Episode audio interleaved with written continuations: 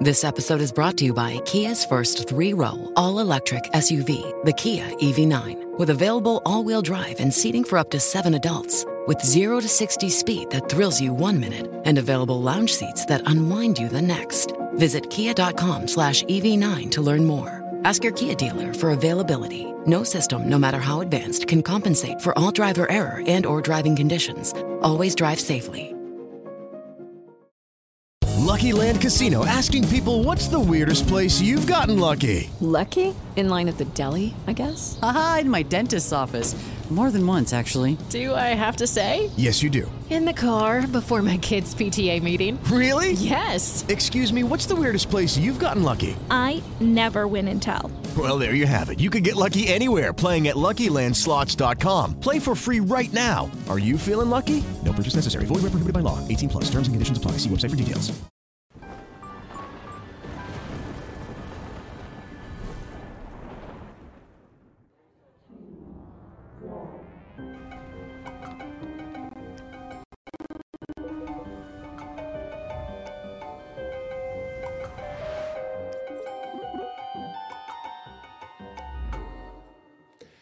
Salve, salve, amigos da ciência em todo mundo. Muito boa noite.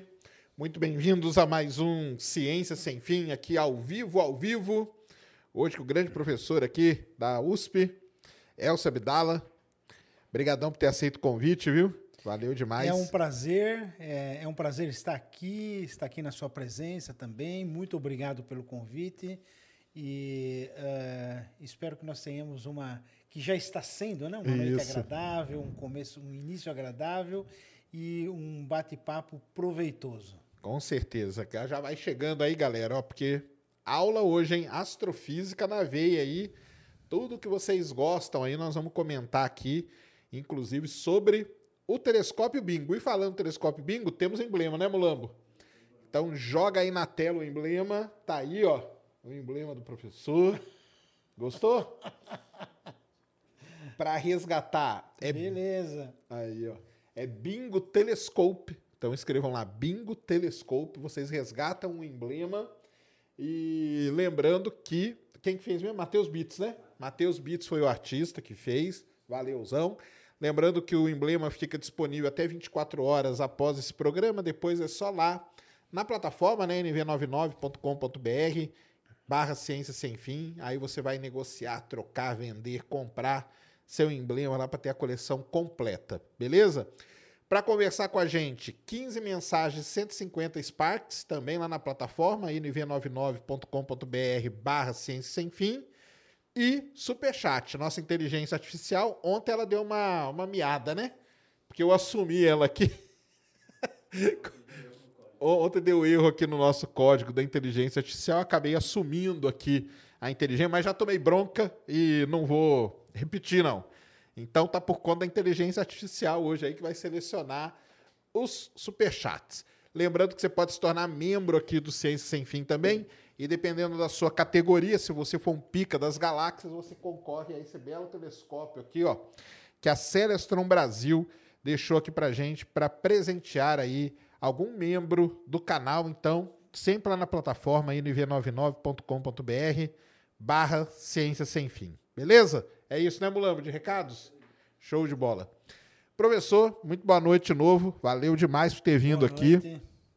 Eu sempre, todo mundo que vem aqui, eu peço para começar contando um pouco de como que foi a, a inspiração, o que que inspirou você para entrar nessa área que o senhor segue hoje.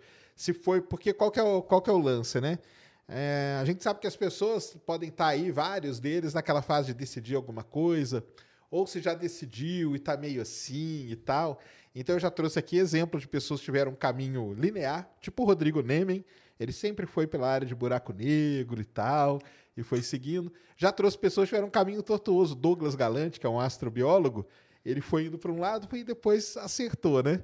Então, contar um pouquinho como que foi, como que é, o que que te inspirou a vir, você já gostava de ciência, o que que você via de ciência e como que seguiu nessa área aí. Na verdade, eu sempre gostei do conhecimento. Eu acho que o conhecimento é o que inspira o homem, né? Eu costumo dizer que ah, nos primórdios da civilização, o ser humano olhou para o céu e se maravilhou. E aí ele pergunta: ah, o que são aquelas, aqueles buraquinhos, o que são aquelas coisinhas que se encontram no céu? E aquilo inspira o conhecimento. Né? Você pode imaginar: olha, tem uma, uma moça ali no céu, tem um herói, eh, tem uma cobra. E isto, ah, obviamente, nós eh, sabemos que eh, não é assim, mas inspira a pensar. Então, o conhecimento eh, é a base da civilização e é a mola do, do, do que nós vamos ter no futuro. É o que vai nos levar à evolução. Então, isso é uma coisa que sempre me fascinou eh, em todas as suas facetas. né? A escolha de física, eh, olha, foi, foi mais ou menos natural. Eu já, eh, eu sempre gostei de, de, de matemática. Eu sempre fui bastante bem adestrado, digamos assim, em matemática. Então, eh, entrar na física e seguir um curso de física certamente foi algo natural. Eu não, não tive exemplos, eh, digamos, eh, familiares. Na família, de- de ninguém era cientista. que foram à universidade. Eu vim de uma família bastante, bastante simples de imigrantes dos dois lados.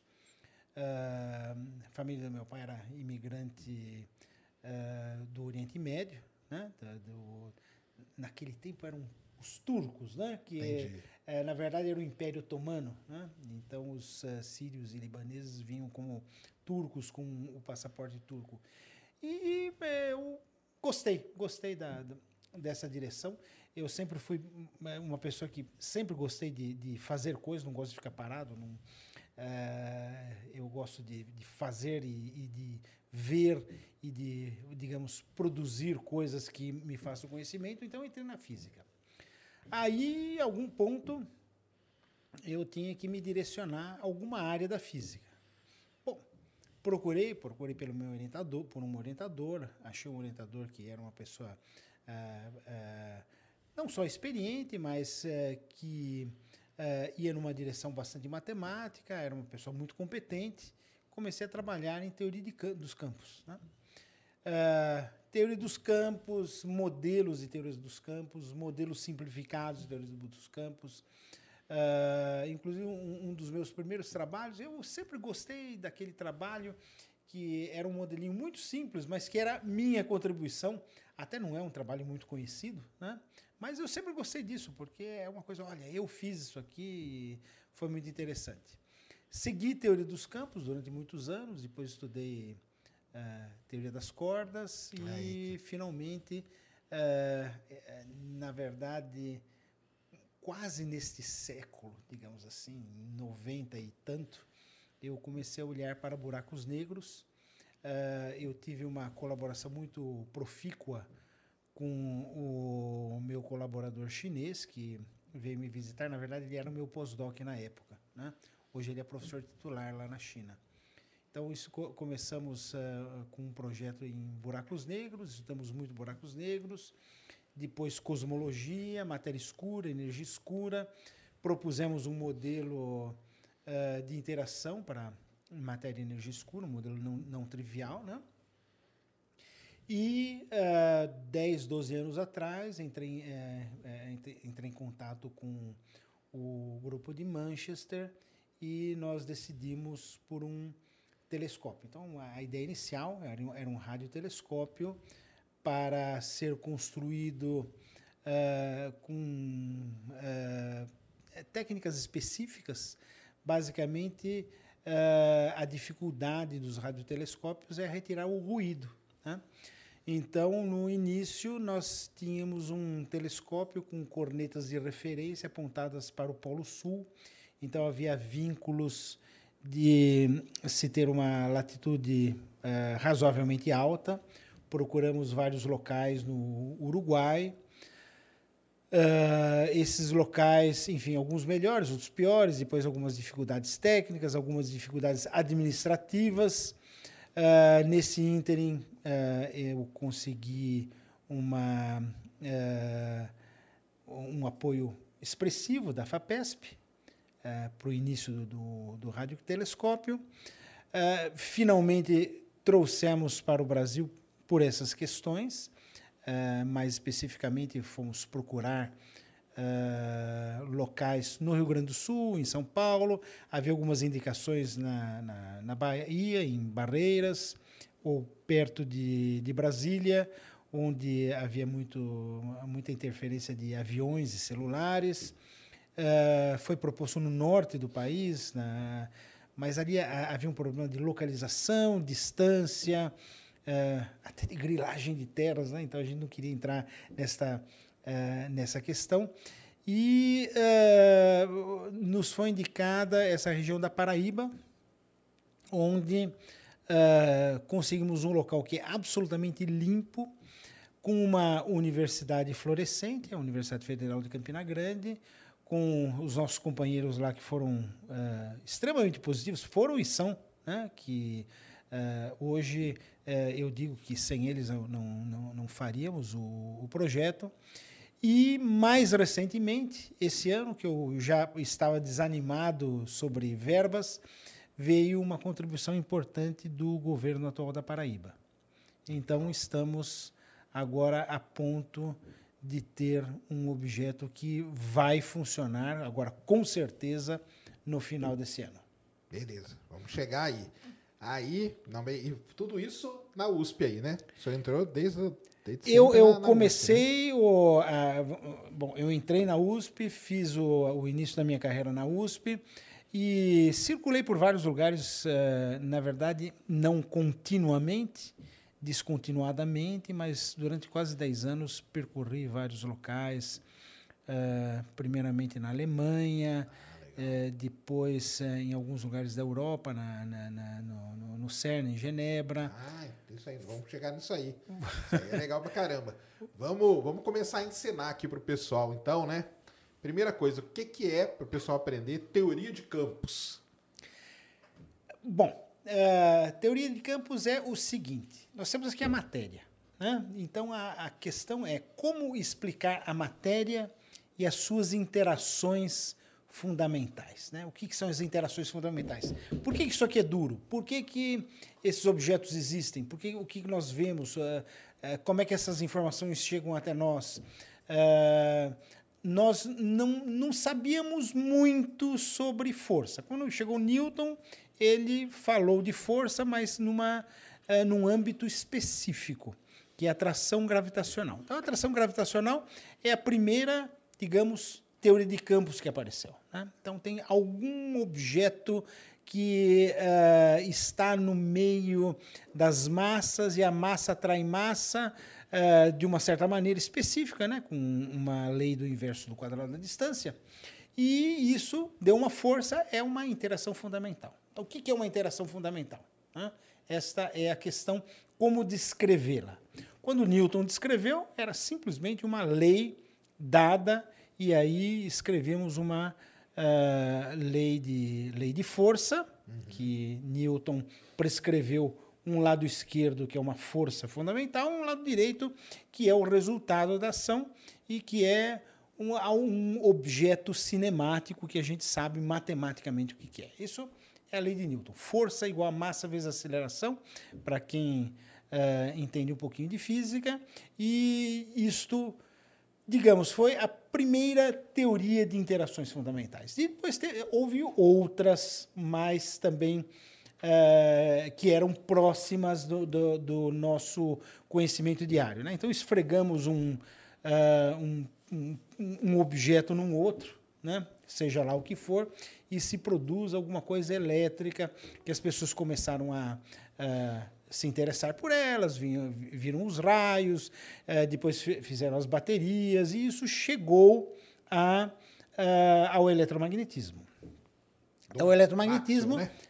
Maxwell, uh, Maxwell completou as, as, as leis do eletromagnetismo, as equações de Maxwell, equações né? Famosas, né? E quando ele completou as equações de Maxwell, ele viu que descrevia muito mais do que, que ele pensava antes. Descrevia a luz. Né? Então, isso é, é, é a, a, a uma teoria de campos. Então, tínhamos duas teorias de campos. Né? Claro que não tinha esse nome, era uma teoria clássica de campos, né? E, mas era uma, eram duas teorias de campos, só que a teoria de campos da gravitação ainda não estava no formato correto, porque uh, havia uma lei gravitacional que não tinha princípios, não tinha equações, era simplesmente dado. Né? Você vinha uh, de algum lugar magicamente e definia qual era a força. incomodou Einstein isso, né? Foi o que incomodou Einstein. Né? Einstein olhou, Como claro. que esse ele, ele- aparece assim, né? Como é que isso aparece assim? né?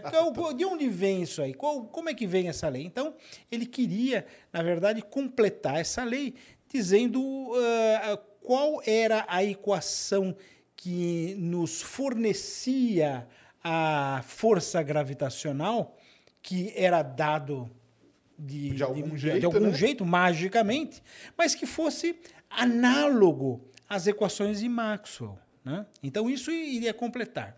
Bom, ele pensou muito, tem uma história toda ah, intrínseca ao Einstein. A Einstein, Riemann e, e outros, né? mas Riemann eh, faleceu já bem antes. Então, no final, Einstein propôs a sua teoria da relatividade geral, que tinha várias consequências, eh, em particular o, eh, a atração da luz pela, pela matéria. Isso foi corroborado. Na verdade, teve uma história também, quiseram corroborar eh, por experiências que seriam feitas na, na Rússia. Nós sabemos que na Rússia, de novo, a Rússia estava em meio à guerra. A Rússia está sempre em guerra, né? Tá sempre envolvida, né? E não dá, não dá pra ir lá, né? Pois é, aí não dava para ir para lá, as pessoas foram, não puderam fazer a, a- a experiência, hou- houve outras eh, tentativas, e até que eh, em 1919 foram para dois locais, um perto da África, na Ilha de Príncipe, e outro no, em Sobral. Sobral. Isso aí.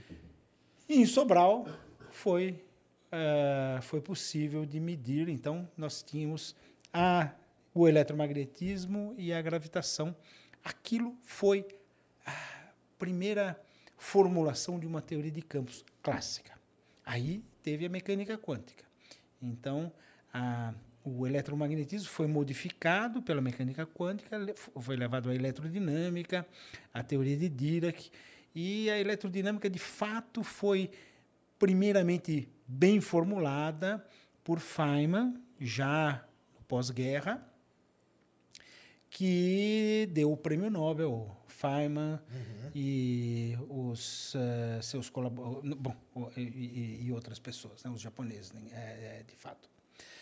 E ah, então essa foi a primeira teoria de campos. Aí ela evoluiu e teorias de campos são co- coisas complicadas. Aí ela foi tem- evoluindo à medida que a gente conseguia, no caso do, no caso do eletromagnetismo para a quântica, à medida que a gente conseguia ver mais dentro do, do que tinha ali mais, átomo, mais né? internamente, né? Então você ia, você vai átomo, né? descascando as Isso, coisas, né? isso na, na medida que você vai descascando aquela cebola complicada, É. você vai vendo mais estruturas ali dentro e vai obtendo mais informação. Então isso aí se tornou algo em si muito complicado. Na verdade, o, a- o primeiro problema que eu vi no meu doutorado foi esse problema dos infinitos da, da, da, da teoria do eletromagnetismo e que é uma coisa é, é, muito é, muito técnica, mas é muito desafiadora, né? Como é que uma coisa que pode ser muito grande, infinitamente grande, vai explicar uma, uma interação, vai, vai, haver um cancelamento de coisas muito grandes para dar uma coisinha muito pequena. Isso é- nunca foi muito bem explicado. Mas essa foi a primeira teoria de campos. E, e aí, né? Quais são as outras interações? Porque se você olhar para dentro do núcleo atômico, o núcleo atômico ele é estável, mas só tem cargas positivas. Elas deviam se eh, repelir e embora de lá, né? Mas tá tudo ali unido, né? Tá tudo ali unido, né? Por que que tá unido? Aí teve a teoria das interações fortes. E depois, eh, na verdade não depois, mas eh, dentro da história, em- já na década de 30, eh, se percebeu que havia uma parte do núcleo, os nêutrons, eles decaíam, emitiam alguma coisa que não era muito conhecida, que foi postulada como sendo neutrino, e aí vieram as interações fracas. E essas quatro interações, eh, gravitacional, eh, eletromagnética, fraca e forte, foram as interações que formaram aquilo que a gente tem como hoje teoria quântica de campos. Né? Que, uh, enfim, evoluiu, as, as pessoas quiseram uma teoria unificada dessas quatro interações, a gravitação uh, ficava de fora, que era muito mais complicada de Esse ser vários, né? Que foi o sonho de Einstein e vários outros. Né? Hawking depois também, né? Que Também, a vida também. dele toda, né? né? Ele se- ah, existe até hoje uma discussão se a gravitação tem que ser quantizada, se não tem. E, como que é isso? Você acha que consegue um dia criar uma, uma teoria? Teo- Até a famosa teoria de tudo, né? Tem, tem a teoria de, eh, das cordas, que é uma alternativa, e tem a teoria dos, eh, dos laços de gravitação, eh, loop quantum gravity, teoria Ah, dos laços. Né? entendi. E ah, essas elas eh, competem entre si. Eu cheguei a estudar bastante a teoria da- da- das cordas, é uma teoria interessante, mas que não, não tem uma comprovação experimental ainda hoje. Esse que é o, é o grande problema, né? Esse é um problema muito grave. eh, então, hoje, ela é vista por alguns, né? Alguns acreditam piamente na teoria das cordas. né? Eh, eu não sei, eu não, não- eu não diria nem sim nem não. É uma teoria muito bonita, muito interessante. Bem mas feita, é bem bem feita, bem formulada. Agora não tem comprovação experimental, então é, fica complicado. Mas, de qualquer maneira, nós estamos naquele limite da ciência, não é? Porque a, uma teoria quântica da gravitação eh, requer, eh, inclusive, a existência de outros espaços-tempos. E Isso é aí é nós saímos fora da né? física, né? E Isso é aí? interessante porque se você está fora daquilo que você consegue ver com a experiência, você eh, não pode prever, não pode fazer experiências, então eh, basicamente está fora do método científico. Então essa, essa é uma situação eh, muito interessante. Na verdade são problemas, esses problemas ficaram claros já na década de 90. Não, e é muito, e é muito legal porque a gente parte de coisas, né? Vamos dizer assim, fundamentais, né? Que Sim. são essas as quatro forças e tal. E, e delas, para conseguir, né, quem sabe um dia criar essa teoria unificada, começam a surgir, né, é, coisas muito legais, né? Que é, o, que é onde até se baseia muita ficção científica, né? Claro, claro. Que é múltiplos universos. Múltiplos universos, É, multiversos. né? Você se diminuir, não sei se você já viu o Homem- o Homem-Formiga, né? Que Sei. diminui e fica no, no tamanho. Sei, sei, sei. Ele entra ali no mundo quântico, que a gente chama, Aham. e é uma maneira que eles descobrem de como viajar no tempo. Então, é isso que eu acho muito fascinante, que são coisas fundamentais, mas que a consequência delas são coisas assim que, que bugam a cabeça da gente, né? Explodem é, a cabeça mesmo, né? Agora, eh, a partir do final do, do século XX, na verdade, houve. Porque n- quando você assim formula e tem uma teoria que é basicamente perfeita se ela for verdade, mas a gente não sabe se é verdade, então isso dá uma. uma nós chegamos a uma dicotomia de pensamentos que é a seguinte: bom, você eh, sabe tudo, mas não sabe nada. Você tem toda a teoria, mas não, já não é física, não é? E a própria teoria de campos, ela foi comprovada tanto quanto fosse possível. Na verdade, o, último resquício eh, de comprovação das teorias unificadas foi descoberto do Higgs. Mas questões muito fundamentais, como a hierarquia das interações, não foi, ah, não foi compreendida até hoje. Ah, uma, um, um elemento extremamente importante, que é o decaimento do próton, nunca chegou a ser visto. Talvez nunca seja visto, porque se ele for muito longo, ele está a- além do, da possibilidade de, de detecção experimental. Então, isso é um problema. Ah, na verdade, houve acontecimentos no, no, no final da década de 90 que levou a isso que nós temos hoje, que foi a descoberta ah, da aceleração do universo. O universo está expandindo. Quando ele está expandindo, você pensa o quê? Você joga uma coisa para cima, ah, tudo bem, ela pode até eh, ir para fora do sistema solar. Mas ela vai desacelerando, porque tem a força gravitacional que é sempre atrativa, né? Agora, de repente, eles veem que a força, na verdade, é para fora, né? Ele, ele vai acelerar uh, numa, para fora, né?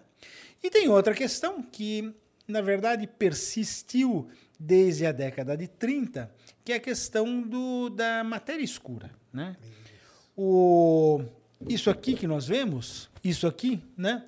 Na verdade, é um resquício, a maior parte do, do, do que nós podemos ver, olhar, estrelas, são hidrogênio e hélio, mas tudo é, na verdade, bárion, né? que é parte é, daquilo que a gente estuda em teoria de campos, o modelo padrão das partículas elementares.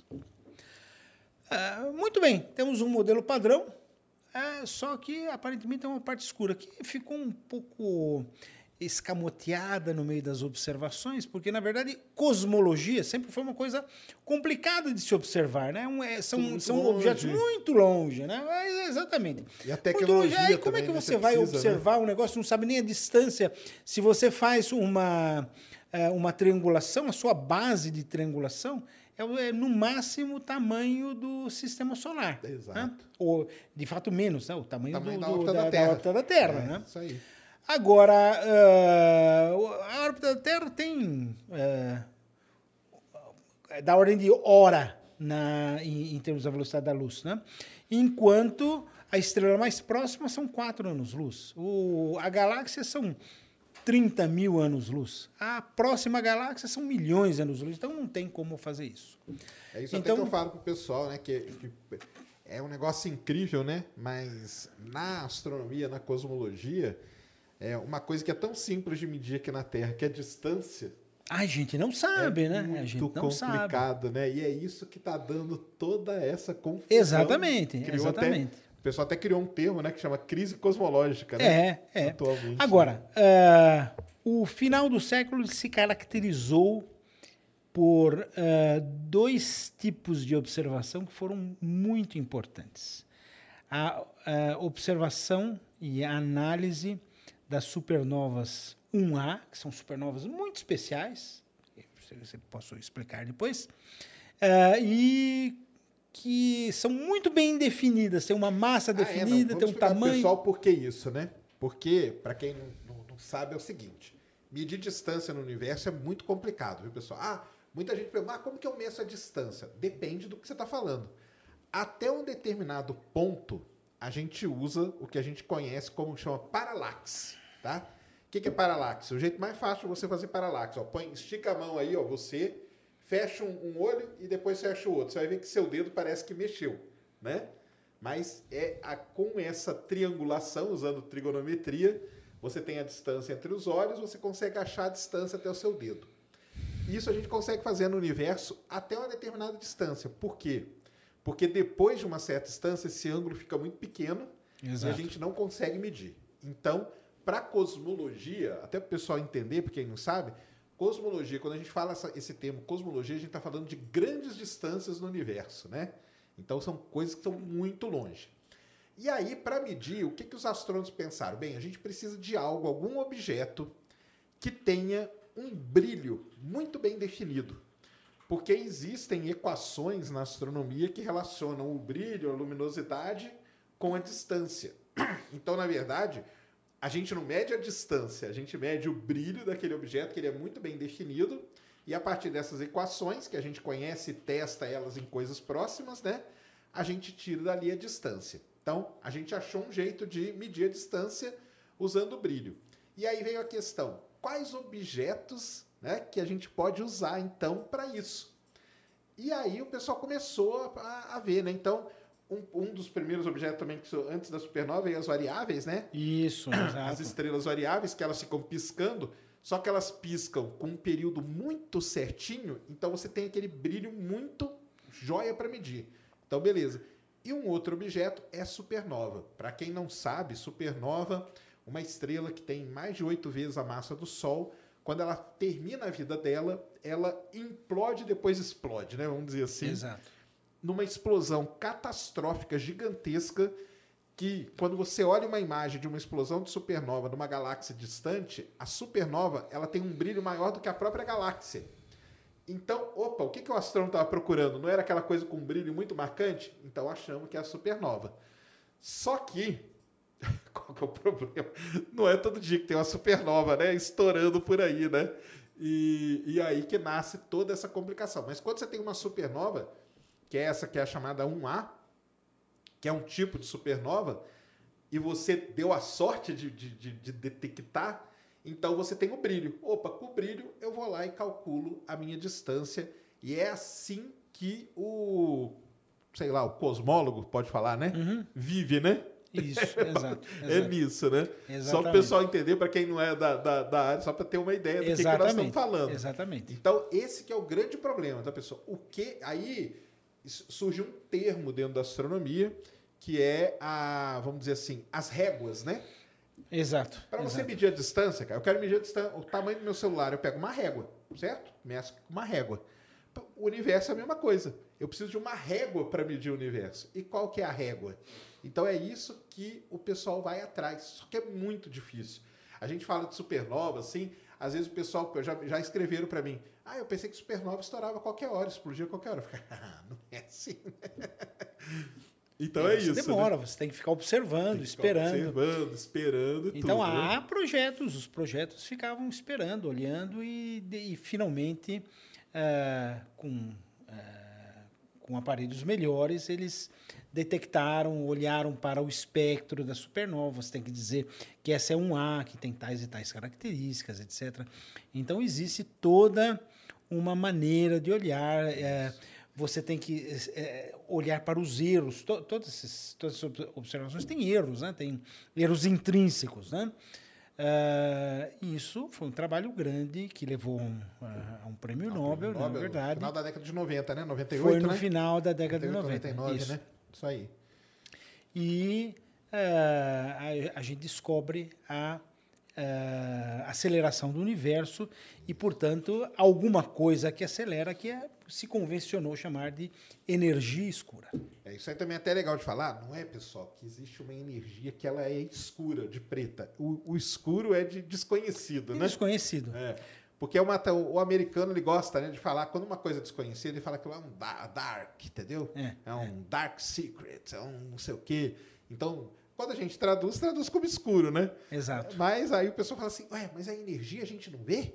Como que é? Porque ela é preta? Não, não, não é isso. É que ela é desconhecida. E só para completar a historinha da distância pro pessoal, né? Por que, que esse pessoal ganhou? Isso é uma coisa muito legal, viu? Que essa galera ganhou o prêmio Nobel. Então nós calculamos a distância. Calculamos a distância ali.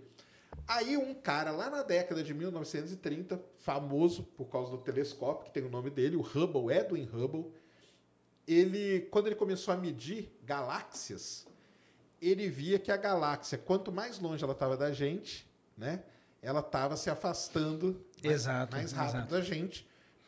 Isso pelo espectro, indo para o vermelho e tal. E ele criou uma, uma regra, né, uma constante, um parâmetro, né, que levou o nome de constante de Hubble, que nem é um nome muito legal de falar, né, porque a gente fala constante, o pessoal fala, ah, então é um número fixo, né? E hoje parece que tem umas meio, né? Na verdade, é, é uma função de Hubble, É né? função, Só que pessoal- hoje. é, o pessoal é. chama de parâmetro de Hubble e tal. Esse parâmetro de Hubble, uma das coisas principais dele é a tal da distância. Por isso que a distância é tão importante. Se eu meço a distância, eu consigo calcular o parâmetro do Hubble. Até aí estava tudo bem. Até que em 98, um grupo lá de astrônomos, né, começou a medir e viu, cara, não é bem assim, né? Exatamente. tem alguma coisa que está empurrando isso mais forte ainda, né? E Então, eles que veio- corrigiram a, a lei de Hubble Corrigiram para levar em conta essa aceleração. aceleração. E aí uma grande questão que, que vem, queria ver a opinião que você tem. Muita gente fala que isso é a famosa constante cosmológica do Einstein, lá atrás. Exato. Ele tirou, exato. né? Ele tirou, ele. Porque ele pensou que era um erro, né? Pois é, mas e- ele, tinha um, uma outra, um outro intuito, né? A constante de- eh, cosmológica de Einstein era uma maneira de eh, equilibrar o universo numa, numa agulha, digamos assim, né? Ele queria que o universo fosse fixo, porque a gente olha para o universo, olha, aquela estrela está ali desde milênios, né? Só que esses milênios são nada perto da idade do universo, então é por isso que elas parecem fixas, mas não são fixas, né?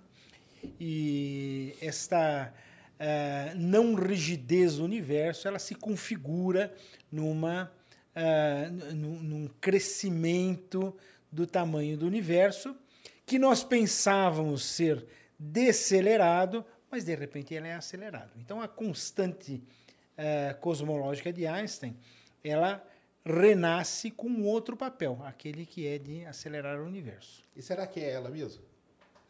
Eu duvido. É. Né? Eu duvido por uma razão muito, até muito simples. Claro que eu posso estar errado, tá? É, não, você é dizer coisas, aqui, dizer coisas em ciência é, não, é, é complicado, né? Não, a gente sabe. Agora a constante de. Vamos fazer um corte aí, ó. Elcio diz que Einstein estava errado, hein? Não, ele mesmo, ele, ele, ele, mesmo. ele, ele disse que, é, que, quer dizer, para aquilo que ele propôs, Sim. a constante não, não serve mas ela é, está sendo usada para acelerar. E é um modelo muito bom, tá? Não estou dizendo que seja um modelo ruim, é um modelo bom, mas do ponto de vista teórico, ela é muito pequena em relação ao nosso entendimento. Então é, a gente olha para como é que vem esse número aí que é 100 ordens de magnitude menor do que a gente pensava que ele fosse, né? Então essa é uma questão. Outra questão é que nós temos uh, é, no universo três objetos maiúsculos. Né? Então, o, o, nosso modelo padrão, que somos nós, que corresponde a 5% do, da massa do universo. A, a, constante cosmológica, que a gente chama de é, energia escura, isso é uma, mais uma convenção, mas vamos chamá-la assim, que corresponde a 70% da massa do universo. E tem um resto, 25%, que na verdade foi intuído também na década de 30 por um outro grupo de, de, de pessoas. Vera, Vera, Rubin, né? O Rubin e o, uh, o, o, o, astrônomo suíço, que me escapa o nome agora, ah, vou depois. Como que é? Eu sei. Zwicky, é. Isso, isso, isso aí. E uh, eles propunham alguma parte escura que é, seria diferente dessa, dessa energia escura. É aquilo que se chama matéria escura que hoje a gente entende como simplesmente um fluido transparente que atrai. Aí a questão é o seguinte: a evolução universal desses três objetos é diferente. O, a energia escura, ela, sendo uma constante cosmológica, ela é constante no tempo. A matéria escura, não. Ela diminui com o tempo a densidade dela, por, por causa do aumento da, do, do universo. E exatamente hoje nós temos uma igualdade das luzes. Então a gente entende isso. Mas por que, que hoje a gente está Justamente nesse limite? hoje. É, isso é uma pergunta que alguns acham que não, é, não, não, faz sentido perguntar isso, mas é, que de fato é uma coisa que nós não entendemos. Então, é, e, e uma, uma última questão, que também é uma questão é, teórica, né? é que nós temos um, uma tremenda complexidade física associada ao modelo padrão. A gente vê tudo isso aqui, né?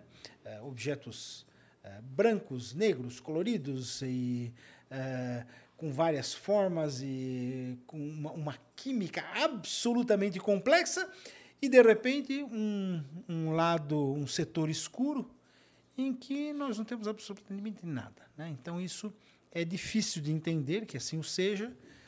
E uh, aí eu suponho, né, eu, aí eu acho, né, eu uh, conjeturo que haja um setor escuro complexo e, portanto, esse setor escuro tem uma interação dentro, tem uma estrutura por dentro. E, na verdade, essa é uma das questões que a gente coloca é, no âmbito do telescópio bingo. Ah, sim. E, é, é, guardem tudo isso que a gente falou e guardem principalmente a palavrinha barion, né? Que o, que o professor falou. O barion, então, só para o pessoal entender, barion é tudo isso aqui, ó, tá? É a lata, é a madeira, né? É a matéria isso, é. bariônica, né? Isso, isso. E, e aí o senhor propôs uma teoria, uma, uma teoria que juntasse a energia escura com a matéria escura, é isso? É, na verdade, no, no início que juntasse os, os, dois, os dois lados escuros, né? a matéria e a energia escuras. Né?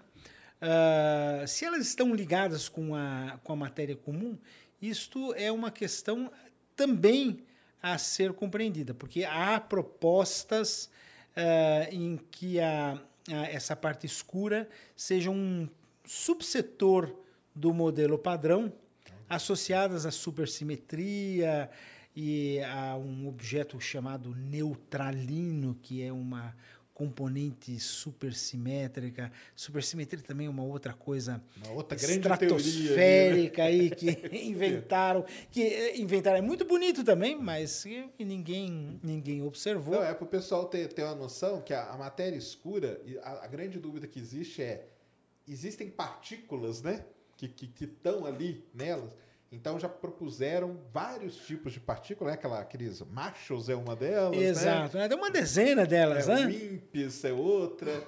Então o pessoal tenta propor. Mas qual que é o problema, pessoal? Se existe uma partícula, pela física, a gente teria que medir. É.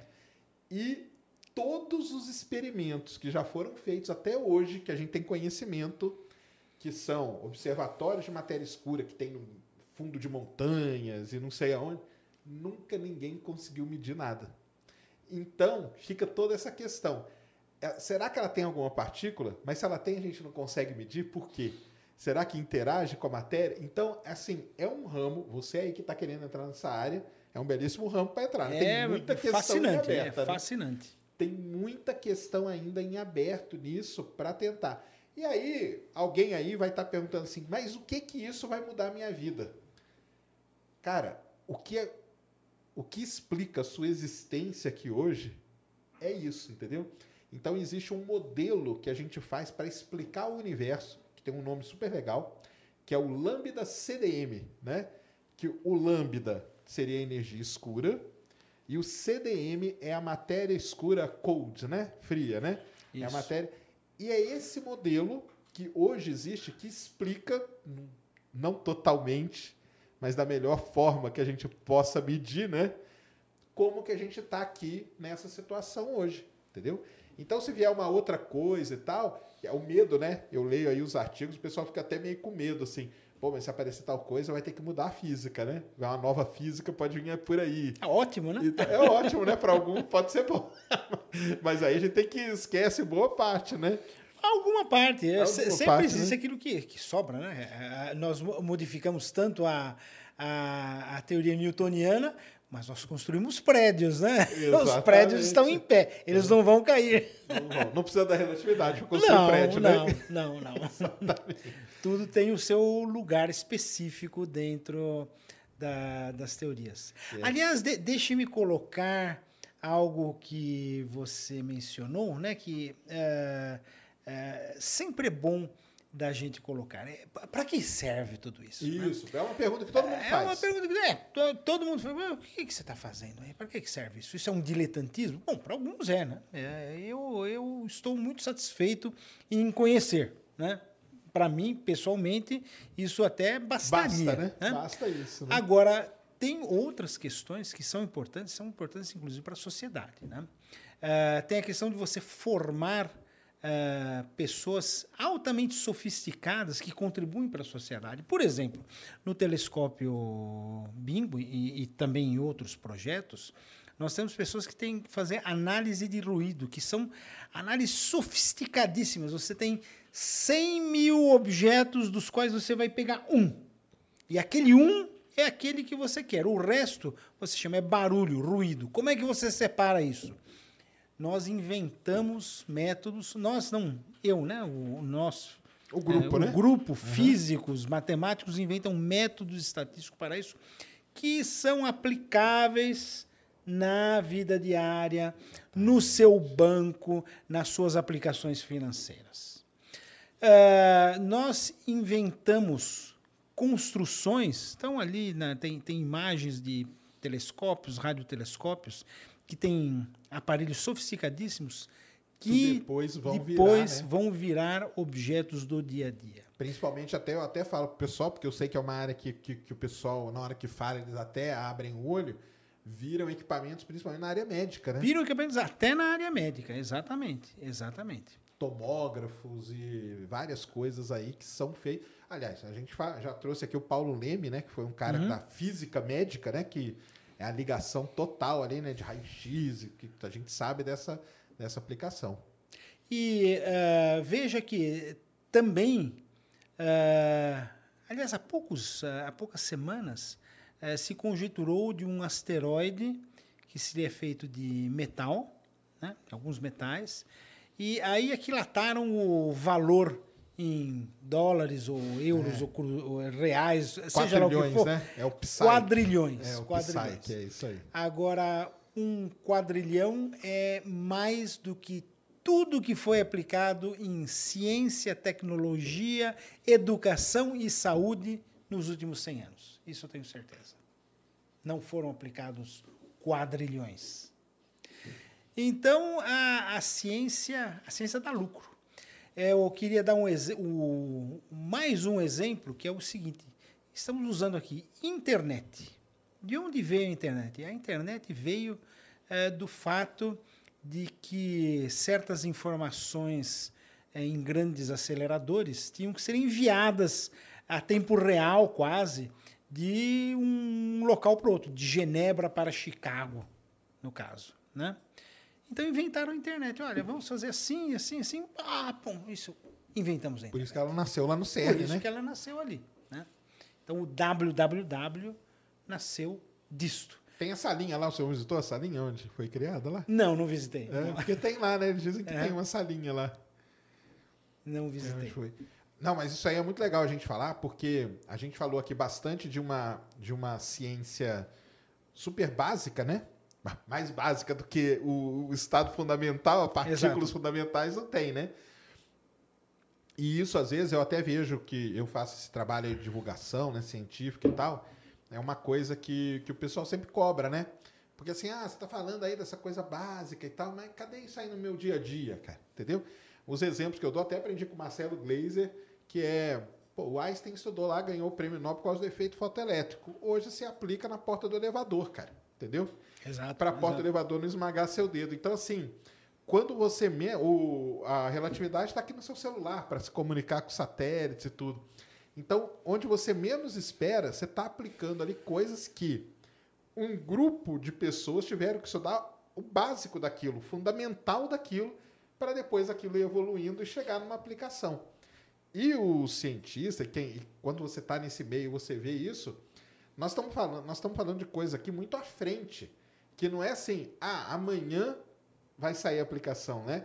Isso demora um tempo até essa coisa ser entendida e às vezes até você não sabe é, o que, que vai acontecer, né? Aonde que você vai aplicar? Às vezes você nem tem ainda onde aplicar aquilo que você está fazendo, mas o, básico, porque tem essa meio essa, não vou dizer rixa, né? Entre a ciência básica, né? E a ciência aplicada. Porque a ciência aplicada é o que está aparecendo, né? Exato, exato. Mas se ela, ela sem a básica não é nada, né? Eu já vi, inclusive, gente dizendo, na verdade, pessoas ah, até do meio intelectual, que a gente não deveria olhar para essas coisas tão sofisticadas, esta física do primeiro mundo. A gente deveria construir uma cerâmica melhor. Um nada mais falso, nada mais errado, porque a, a ciência básica ela é a base do desenvolvimento científico, tecnológico de De um país, né?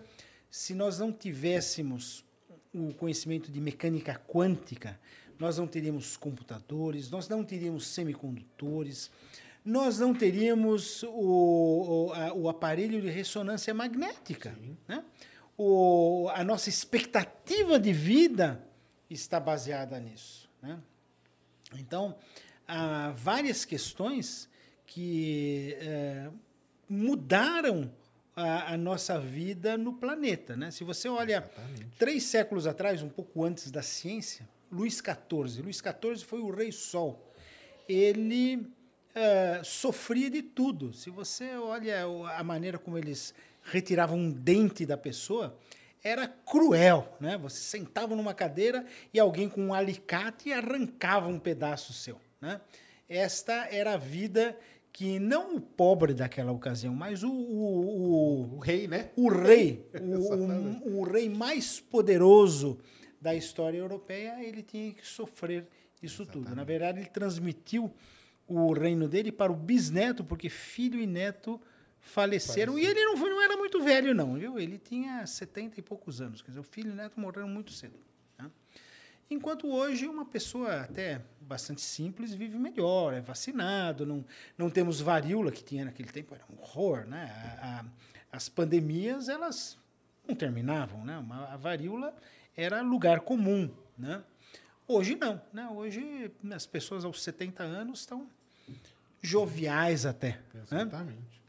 Eu brinco, pessoal, que a regrinha da mão direita lá que você aprende, aquilo lá tá aplicado na hora que você vai lá na ressonância. O dia que você for fazer ressonância, você pode aplicar a regrinha Isso, da mão é, direita exato. lá. é. a bobina, tal, não sei o quê, aquilo lá que vai passar no seu corpo. Mas é isso aí, eu, eu, eu gosto de tocar sempre aqui nesse, nesse tema, com várias pessoas que vêm aqui, até de áreas diferentes, para tentar abrir a cabeça aí da galera, entendeu? Aham. Que, cara, a, a, a ciência básica, ela é, é isso aí que o professor falou, entendeu? Ela é o início ali e ela é que rege o desenvolvimento de um país. Os países desenvolvidos do mundo que a gente tem hoje, você pode ver, são os países que investem em ciência básica. né? Exatamente. É exato. Japão, é Alemanha, Estados Unidos, é Inglaterra, né? São todos países que investem muito em ciência básica. Então, isso é muito importante mesmo, né? Exato. Pra gente, pra gente ter. Então, é, e como que, como que liga, né? Só para o pessoal entender, o, o fato de você estudar as partículas ali, com- porque é aí que é a teoria, o tal da teoria do tudo, né? A gente está lá estudando as partículas dentro, não só dentro do núcleo, né? Dentro do núcleo e mais dentro ainda, Isso, né? é, exato. Quarks, muons, glu, e aí vai, né? Toda aquela, aquela família, né? De partículas, bósons, né? Os Uhum. bósons e tal. E o, o os cientistas acham que isso tem que ter uma ligação com esse resto que a gente falou, né? Com a energia escura, com a matéria, que são coisas Isso cosmológicas, é o né? que nós ah, o que nós conjeturamos, ah, estudamos e isso é o que nós ten- vamos tentar saber mais informação, ah, por exemplo, no projeto Bingo e em outros projetos de radiotelescópios, ah, que é através da fixação daquilo que nós chamamos de parâmetros cosmológicos. Então, o que são os parâmetros cosmológicos? Você tem um universo que é formado por certas leis que tem alguns parâmetros, né? E esses parâmetros são muito bem definidos. Tem, tem alguns que são importantes, tá? Então, por exemplo, o, o tamanho relativo da força gravitacional com a força eletromagnética, ele permite que tenha vida no mundo, né? Porque se a gravitação fosse mais forte, a gente ia ser esmagado no chão. Exatamente. E se fosse mais fraca, não, não, for- não se formariam os planetas, né? E então esses estão mais ou menos dominados, mas nós temos outros parâmetros que nós não conhecemos exatamente, que são é, a quantidade de matéria escura, a quantidade de energia escura, é, se, ou- se há ou não um parâmetro que ligue essas duas coisas. E é, então nós temos que saber quais são esses parâmetros. Sabendo esses parâmetros, a gente pode definir eh, melhor esta, esse nosso conhecimento dos, dos componentes elementares do universo. Como é que nós fazemos isso? Bom, eh, no caso específico do projeto Bingo, o universo, ele, muito antigamente, né? eh, o universo tem 13,8 bilhões de anos. Então, 13 bilhões de anos atrás, digamos assim, eh, havia uma interação muito grande entre radiação e matéria. E eh, sempre que você tem eh, uma interação e uma inércia, você forma ondas. Então havia ondas que de repente o, o universo desacoplou, ele ficou mais frio, elas, digamos, se congelaram. Essas ondas existem, né? Se você olha muito longe, você tem ondas com um tamanho de meio bilhão de anos-luz. Tá? É, enorme, né? É enorme. É uma grande enormidade. né? Só para o pessoal entender, então imagina que você tem a onda, a onda de rádio, né? Você tá aí com o seu radinho aí, ouvindo lá o jogo do Timão, né, Mulambo? Hoje tá ouvindo o jogo do Timão com o seu radinho. Aquela onda que chega no seu rádio, ela tem um comprimento. Que ondas curtas, ondas médias, né, ondas longas e tal, que são comprimentos de onda, vamos dizer assim, de tamanhos mensuráveis, né, Isso. humanos, né, de nós mortais aqui. O que nós estamos falando são de ondas que tem esse tamanhozinho dela, esse que a gente chama de comprimento de onda, é na casa dos milhões, milhão de anos-luz, né? 500 milhões de anos luz. 500 milhões de anos-luz. É o comprimento. Agora, aí eu, eu tenho que ter um rádio. O rádio, se eu não captar a onda ali, que vem chegando nele, a gente precisa de um rádio para captar essa onda de meio, né, de 500 milhões de anos luz. E esse rádio nosso, ele capta uma onda de 21 centímetros. Então, você veja que são coisas diferentes. mas que estão ligadas, né? Estão Mas que ligadas. estão ligadas. É isso mesmo. Então, essa questão, a gente está indo atrás do, do que estava lá no comecinho do universo, né? Porque o universo, até é legal até pra gente falar pro pessoal, né? Tem as fases ali, né? Tem as fases do universo, claro.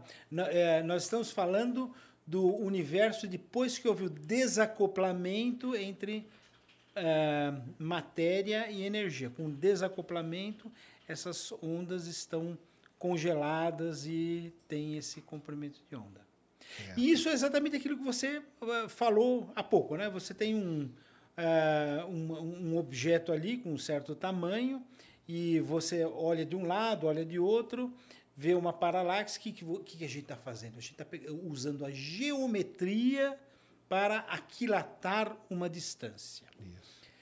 No, no caso do, eh, dessas nossas observações, de, de- dessas oscilações, são chamadas oscilações acústicas de baryons, em inglês Baryon, Baryon Acoustic Oscillations, BAO, né? É. E a gente sabe o tamanho, só que ao invés da gente é, aquilatar o tamanho através da geometria, a gente aquilata a geometria através do tamanho. Então, o procedimento inverso, mas mais ou menos equivalente. E sabendo a geometria, a gente define os parâmetros cosmológicos. E como é que a gente faz isso? Isso é uma coisa difícil de fazer, né? Você, como é que você vai olhar para uma distância, ver qual é a estrelinha que está ali? Isso dá muito trabalho, porque você tem que saber qual a distância dela. Então, se você tem que eh, estudar muito uma estrela ou uma galáxia para saber a que distância ela está. Isso é muito complicado, porque uma galáxia tem eh, várias coisas e para você saber a distância dela, você tem que saber o espectro dela, quanto se modificou. É um trabalho fenomenalmente difícil. Difícil.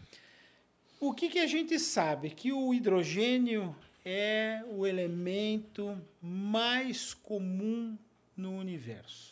Que tá aí desde o início, né? Está aí desde o início. Isso que é importante, né? De- de- o- a parte visível, né? Fora a parte invisível, fora o setor escuro. A parte visível, o hidrogênio eh, corresponde a 75% da massa e ao, a um, um número de hidrogênios corresponde a mais de 90% do número de partículas do, do universo. E o, o- o hidrogênio atômico, que é uma parte dele, né? ele tem duas maneiras de viver. Ele pode estar com o elétron e o próton eh, paralelos né? ou antiparalelos, um lado ou outro. E a diferença entre esses dois é uma quantidade de radiação que tem 21 centímetros. Então, isso leva... Então, quando uma. Só vamos lá. Quando uma, uma radiação com comprimento de onda de 21 centímetros passa pelo hidrogênio, é isso, né? ela pode ser ela- absorvida Ou. ou, eh, se ele está num outro estado, pode ser emitida. Beleza. Então, isso é o que nós observamos para eh, ver quanto de hidrogênio tem no certo lugar. A gente olha para lá, vê, ah, aqui tem mais radiação de 21 centímetros, então tem mais hidrogênio, aqui tem menos. E com isso, a gente sabe, ou a gente pode saber, ah, o tamanho dessa onda, a geometria que ela, que ela ah, configura, etc, etc. Então, essa é a observação. Então, o que, que você tem que fazer? Você tem que pegar o seu radinho lá e ajustar ele para medir essa, esse 21 centímetros, que é a emissão, né? Para o pessoal entender, né? O, a onda passou ali, né? A radiação passou pelo hidrogênio e ele emite radiação nesse tamanho, né? 21 Exato. centímetros. Então, eu tenho que ter o meu rádio que consiga sintonizar esse 21 centímetros. Agora, para o pessoal entender a dificuldade, né? Imagina num universo, né? Tá o universo aqui, ó, inteirinho, emitindo em todos os tamanhos, né? Você tem que ali no meio daquilo tudo encontrar o seu 21 centímetros, né? Exato, exato. É esse que é o grande problema, né? Alguém que vá com o carro, por exemplo, na Avenida Paulista esteja ali sintonizado, né? Qualquer uma das rádios, né? Então, a pessoa está ouvindo sua música, de repente entra na Paulista e tem um chiado enorme que o, o seu rádio quase fica inaudível, a voz fica quase inaudível. O que está acontecendo, né? Lá há muitas rádios que emitem, né? Em várias frequências, frequências, parecidas ou diferentes, né? E o seu rádio, o rádio do seu carro, capta todas elas, né? Então se forma um ruído. Aí o seu ouvido não consegue mais diferenciar aquilo que era uma música ou aquilo que era uma notícia do monte de outros ruídos. Então, o nosso trabalho é mais ou menos isso. Só que é muito mais complicado, porque ali no rádio você sobrepõe ob- ah, coisas parecidas, né? Que é a, a frequência do, do rádio aqui, que é do, do, do rádio local, que está emitindo ali na Paulista, que acaba sendo um pouco maior daquele que você está tá recebendo É, da é o rádio, 80 né? 89.1, 89.3, Exato, 89.5 exato, exato. hertz, megahertz ali. Aí chega num lugar que às vezes eles se complicam todo e fica, vira aquele chiadão, né? É isso aí. Exato. Agora, pense que o ruído agora é mil, dez mil, cem mil vezes maior do que o sinal. Então, essa é, Essa que é a dificuldade, né? nosso, o nosso problema. E aí, antes da gente falar especificamente do bingo, né? O, eu, eu sempre falo que a astronomia, ela ela está muito ligada ao desenvolvimento tecnológico, né? Certamente, certamente. E, e atualmente a gente tem grandes projetos de, de radiotelescópios, né? Pelo mundo aí, lógico, com objetivos, cada um com o seu, querendo sintonizar o seu sinal ali, né? Tem aquele, o famoso que vai ser construído, o SKA, né? Tem o. Então, co- começando de baixo, né? Ah, Deixa eu- vamos deixar o SK para o final. vamos lá. Tem o Chime, que é o o Chime, que é canadense, que, já está basicamente funcionando para distâncias maiores do que a do Bingo e com uma tecnologia diferente. São canaletas. Exato. Ô, Mulambo, coloca aí, cara, só pra gente ir mostrando pro pessoal. Escreve assim, Chime é C-H-I-M-E. Coloca Chime Radio Telescope, né? Isso. Que vai, vai aparecer. Que, pro, pro pessoal, pra, pessoal entender, você, você deve estar pensando assim, ah, mas radiotelescópio não é aquela antena assim? Aquele lá é um tipo. É. É um tipo, tá? Então, hoje, né, esse aqui é o... Esse é o FAST. É, esse aqui Esse é o pode maior falar, do tá? mundo. É, esse é o maior do mundo. É, 500 metros ele tem. Mas vai ali no, no wall ali, antes de mostrar, vai ali em todos ali, antes de mostrar. Ah, Aí, ó, Shine É, Experiment. Experiment, Esse é, cara são, aqui, ó. São essas canaletas. Então, pessoal, isso aqui, ó, é um radiotelescópio, tá? Ele não é aquela antena, ele não, ele não se mexe, né? Ele não, ele não tem apontamento, né? Vamos dizer assim, né? Ele fica aqui porque, por quê? Porque ele foi construído para um determinado tipo, né, de sinal lá. Então, ele é um radinho, é um rádio, né? Imagina que ele é o rádio do Canadá. O Canadá criou esse rádio aqui com o objetivo deles, né? O Chime ele usa muito para pegar as, as FRBs, né? Isso aí, né? Está fazendo um papel muito importante no, na, para as FRBs. Sim. FRBs, que é uma, um tipo de, de explosão rápida que a gente tem no universo. Então é isso aqui, ó. Tá vendo? Então ele não é aquela antenona clássica. Embora aqui no fundo tenha uma anteninha clássica, mas esse aqui é o Shine. Então o Shine é um deles. Aí tem o Tianlai, que é o. é- é- agora, agora eu me esqueci o que, que significa, mas é uma observação do, do, do- dos céus. Vem os. Tian é céu, né? Então vem os céus. Ah, Como, que, é? Como que escreve? Põe aí, Mulano. T-I-A-N-L-A-I. T-I. Não, T-I. T-I- T-I-A-N. L-A-I.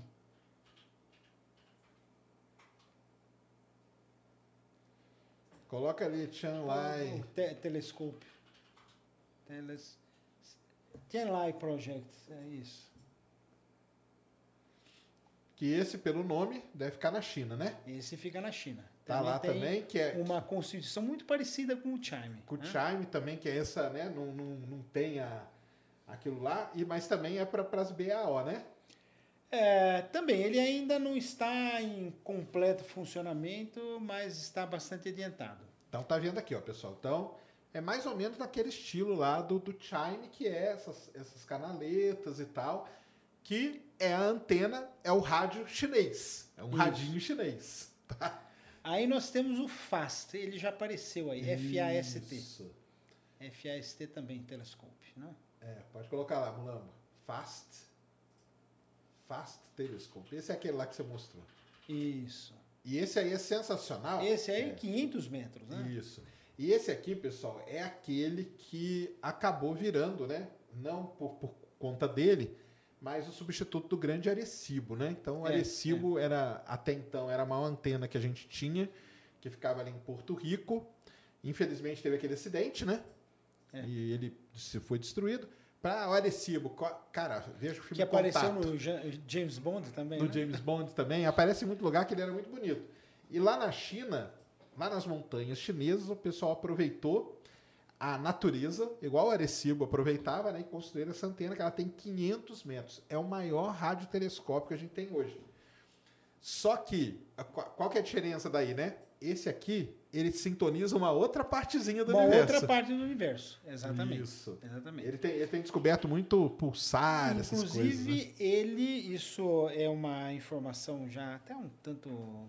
ah, n- não é ainda tão pública, mas aparentemente os chineses querem fazer um array com ele. Né? Então, construir vários telescópios desse tipo. Né? Nós, nós- temos um bom contato com, Ah, é? com os chineses Olha que nessa legal. área. Não, e eu vi que no começo o eh, o FEST tinha um problema, né, do pessoal ir trabalhar lá, né, e tudo, né, eles abriram vagas e tal. Então tá aí o FAST, que é muito legal, vocês vão ver falar muito. Ele já está funcionando efetivo, né? Já- em parte, né? Não, É. não completamente, mas já em parte. Isso. Então o FAST é outro, outro radinho que a gente tem. Aí temos o. Aí tem o SK, né? É, mas aí o SKA, só para o pessoal entender, ele é dividido em duas partes hoje, né? É, a É, parte é. sul-africana, que é o MIRCAT, e a parte australiana Isso, é. né, dele, né? Que é o na Austrália, como que ele chama mesmo? Esqueci o nome agora. Bom, eu conheço tudo como SK.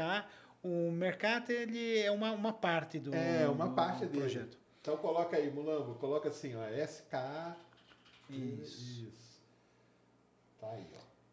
Isso é um Square Kilometer Array, quer dizer, ele tem um quilômetro quadrado de, de área de telescópio. Esse é absolutamente gigante. E, e para o pessoal entender o que, que é um quilômetro de ar, a antena dele no final, o que, que acontece? Ele vai ter um grupo de antenas que fica na África do Sul, um grupo de antenas que fica na Austrália, e quando elas estiverem operando em conjunto, né?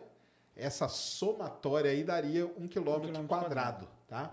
Hoje, o que, que acontece? Hoje ela opera uma parte dela na África do Sul e uma parte dela separada na Austrália. Então eles estão testando, é uma, são antenas, só que você vê que é uma anteninha um pouquinho diferente né, das que, que você vê. O, esse aqui, antes da famosa foto do buraco negro, era a melhor imagem do centro da galáxia, era desses, dessa, dessa parte. Né? Até tem uma parte do, do SKA que prevê que se eh, vejam eventualmente sinais do SETI, né? o projeto SETI, que é inteligência Ah. É, artificial de fora da, Isso da, aí, da isso Terra. aí já, já a gente fala, porque esses radiotelescópios. Porque aí a gente tem, fora esses, né, que são grandes projetos, a gente tem as antenas que são sozinhas, né? Vamos Sim, dizer sim, assim. sim. Tem Green Bank, tem. Exato, o- tem, tem. Aquela outra lá, como que chama? Green Bank. Ah, esqueci. Big Ear, Big Ear, não sei se ainda Tem funciona. o Cibas, tem, tem, tem várias. É, aí tem várias antenas que ficam aí separadas. Tem o Alma, né? Tem Aqui o no- Alma. Aqui no Chile, que são 66 antenas. Boa parte dessas Tem antenas. o Llama, que estão fazendo na Argentina, que ainda está em projeto. Isso. E tudo isso acabou, boa parte de alguma dessas antenas, trabalhando dentro do EHT, né, que fez a foto do buraco negro. Que a foto do buraco negro, já falamos aqui com a Roberta, foi feita nas ondas de rádio e tal, também sintonizando ali uma parte específica. E o professor lembrou bem aqui, todos esses antenas têm esse poder, né? De quem sabe um dia ouvir, né? Se alguém lá tem um radinho mandando mensagem para nós, quem sabe a gente não sintoniza. Então existe um grande projeto chamado SET, que é Search for Extraterrestrial Intelligence, que o que, que o pessoal faz? Eles vêm nessa antena aqui e chega aqui pro pessoal da África do Sul e fala, cara, eu vou pagar um tanto para você, você deixa eu conectar o meu, né, o meu sensor aqui. E aí o cara conecta, fica ouvindo lá. Até agora não encontramos nada, né? Até agora não. Até agora não. Então, resumão de radioastronomia para vocês, hein? Aliás, eu vou até dar uma dica aqui, ó. Se você entrar na Amazon, tá? Vai lá na Amazon, ó, Amazon, ó, fazer uma propaganda de vocês. Tem um livro de radioastronomia lá para Kindle que ele tá zero reais. Então é só você baixar ele e é um livrinho muito bom para você começar a entender, porque a radioastronomia é uma área muito interessante, né? Certamente. Eu diria que a radioastronomia é o que vai dominar Vai dominar. a partir de agora. Por uma questão até científica. Ah, objetos eh, ópticos, né? eles são difíceis de serem analisados. E ah, os, o- os- as observações de rádio, elas permitem uma observação muito mais detalhada da, da estrutura do universo, por conta do fato dela permitir eh, relações de, de observações entre pontos diferentes. São aquelas funções de duas, dois pontos ou três pontos. Qual é, qual é correlação entre aquilo que é observado em um ponto e em outros pontos? Isso são medidas muito finas que permitem uma análise detalhada da estrutura do universo, muito mais detalhada até do que as ah, observações lá. Então, na, na minha opinião, a radioastronomia ela está para ficar como o, o, o melhor, a melhor, melhor ah, análise do, do universo como um todo. O senhor foi entrando para a radioastronomia meio naturalmente, assim. Olha, aconteceu, né? Houve vários milagres nesse, nesse meu projeto, eu devo dizer, viu? Que a gente não, não sabia, que foram assim, foram boas surpresas, né? Em primeiro lugar, essa ah, relação que eh, com com uma boa sinergia que tivemos entre o projeto Bingo e aquilo que eu fazia ultimamente. E depois o- os aportes que chegaram, os apoios que foram muito importantes, foram quase que um. Não, não posso dizer isso em ciência, mas Quase de que um fato, milagre, quase né? um milagre. Isso mesmo. Não. E outra coisa que a gente vai observar muito e que são muito importantes são esse eh, que você mencionou, né? São os FRBs. Os FRBs ah, que foram outros, uma outra observação assim muito fortuita. Eles foram, eh, na verdade, eles, eh, eles já estavam catalogados no começo do século. Foi só em 2007 que o Lorimer pegou aquilo lá e falou assim: olha, isso aqui tem uma, alguma coisa estranha aqui. Aí falaram: ah, isso. Bom, estou, estou, estou floreando um pouquinho, mas foi mais ou menos isso. Ah, isso aí deve ser um micro-ondas que abriram aqui, ou algum carro que tem algum passou, lado né, que que passou, coisa, né? e não é nada, né? Aí, não, era real. Aí falaram, ó, deve ser do outro lado da Terra, pode ser da galáxia, pode ser da próxima estrela. Também não, é mais distante do que isso. E então a gente tem como ser, é muito distante, muito forte. Ele corresponde, na verdade, a alguma coisa como, ah, deixa eu ver, um quadrilhão de gramas de matéria transformada em energia pela relação de Einstein. Lembrando que a bomba de Hiroshima corresponde a meio grama. Olha só. Então, uma energia absolutamente fantástica, Num curtíssimo espaço de tempo, né? num tempo muito curto, e isto ninguém entendeu ainda. Nós, então, nós temos alguns projetos para fazer modelos, mas ninguém, de fato, entendeu. E, eh, então, é importante. E eh, o, o Chime tem visto muitos buracos, muitos, desculpe, muitos eh, FRBs. FRBs. Agora, nós, além do, do, do bingo principal, nós temos aquilo que se chamam outriggers, são a, a- a a tradução é forquilhas, mas enfim, elas são é, é, cornetas auxiliares um pouquinho distantes do, do objeto principal que podem nos dizer onde exatamente está esse FRB.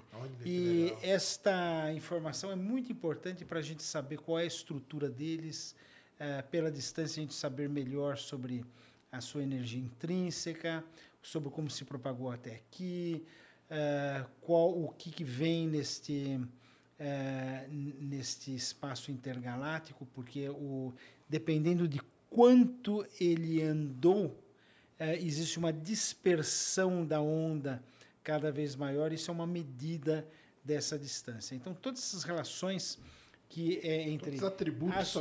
astrofísica, cosmologia e física, elas estão aí presentes. É isso mesmo. Eu adoro FRB. Lá no meu canal tem um monte de vídeo. Desde sempre. Sempre gostei. Acho sensacional. E também... É muito um- bonito, né? É muito bonito. Uma curiosidade, né? Co- Como o pessoal ainda tinha duo, assim, hoje já estão né, mais, mais certos e tal, mas chegou um momento que pensava que sabe o que, que era, né? Que era um motor de uma nave alienígena, acelerando. É, eu já, já vi algumas. é, porque FRB, para quem não sabe, é Fast Radio Burst, é uma rajada rápida em ondas de rádio. Então é isso aí, é uma quantidade grande de energia que é emitida, só que ele emite nas ondas de rádio, por causa da energia dela que é muito grande. E por ser muito rápida, duração milissegundos, coisa assim, né? Você, imagina você observar um negócio que acontece milissegundo no universo, que até é muita sorte. Por isso que aquele, aquela galera lá, ó, vamos construir o nosso rádio aqui e vamos só ficar olhando isso. Uma hora vai aparecer. E é muito recente, tem muito pouco, né? Ainda, assim, tem muito, mas é pouco para fazer um modelo estatístico interessante, né? Porque, ah, isso é uma outra coisa legal de falar, pessoal. Na ciência, quanto mais coisa você tiver, mais amostra, melhor, tá? Então, por isso que a astronomia tem esse negócio, né? Ah, supernova, pô, cara, uma ali, outra ali, né? O cara junta, quando ele junta 30, ele fica feliz, né? FRB, pô, a gente tem lá, sei lá, cento e pouquinhos. É, é muito, mas é muito pouco ainda, né? Exato. É muito pouco ainda. E só para completar aquele negócio da, da, da ciência básica, para construir uma antena dessa, pessoal, o sensor que vai aqui, o próprio material e tudo isso, depois vai se transformar em coisa da vida humana, né? Exato, exato. da- da- exato. do seu dia a dia aí, que é importante. Beleza. Então, estamos todo mundo na mesma página, né? Estão acompanhando aí. Chegamos então no bingo. Põe aí o site do bingo aí, Mulambo, pra gente. Então tá aí. Tá aí o bingo. Então vamos lá. O que, primeiro, o que, que significa, né? A sigla bingo. Então, bingo. Baryon Acoustic Oscillations, então são as oscilações acústicas de Baryon, o B, eh, from Integrated Neutral Gas Observations. Então, o, é o gás neutro, eh, são as observações, o O, de gás, no G, neutro, neutro porque eu preciso do hidrogênio eh, atômico, não, não o hidrogênio, não o, o próton separado do, do elétron, preciso de hidrogênio neutro. E são eh, as observações, elas são baseadas numa técnica que se chama mapeamento de intensidade. Então nós não olhamos para um objeto, então, se você olha, o seu olho vê o que aqui, né?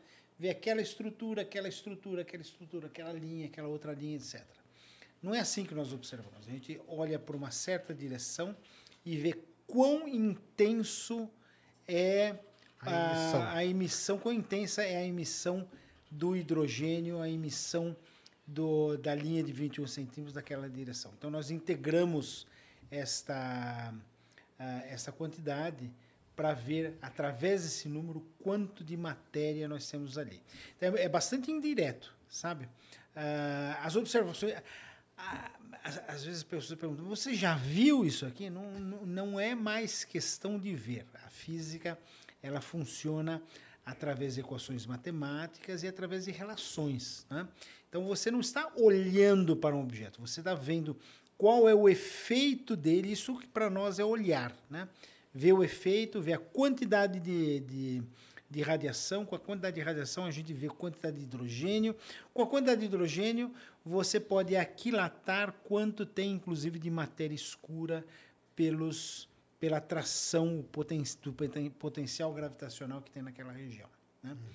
Então, é, é muito sofisticado. É muito sofisticado. É, isso aí é importante, né? Porque esse negócio de observar, quando a gente fala em fenômeno físico, isso aí causa uma confusão danada. Não sei se já passou por isso, mas até aquela, o simples experimento da dualidade da, da luz, quando o pessoal escreve assim, mas quando você coloca um observador, o pessoal acha que é uma pessoa olhando. E aí é que ferra toda a explicação. Exato, né? é, é, é. Então, esse negócio de observar na física é, é medir, calcular, tem as equações e tudo. É igual eu falei da distância. O pessoal não mede a distância. Eles medem o brilho e pelo brilho tem uma equação que eles calculam a distância. Então a distância sai de forma indireta, né? Exato, ela não sai exato. medida diretamente. E aqui no caso é a mesma coisa. Então a antena ela vai captar uma, uma região, né? E a partir da quantidade dessa, dessa emissão em 21 centímetros, você vai ter uma ideia. Você vai jogar nas equações todas que tem ali, e aí vai sair esse- todos esses atributos e esses parâmetros, né?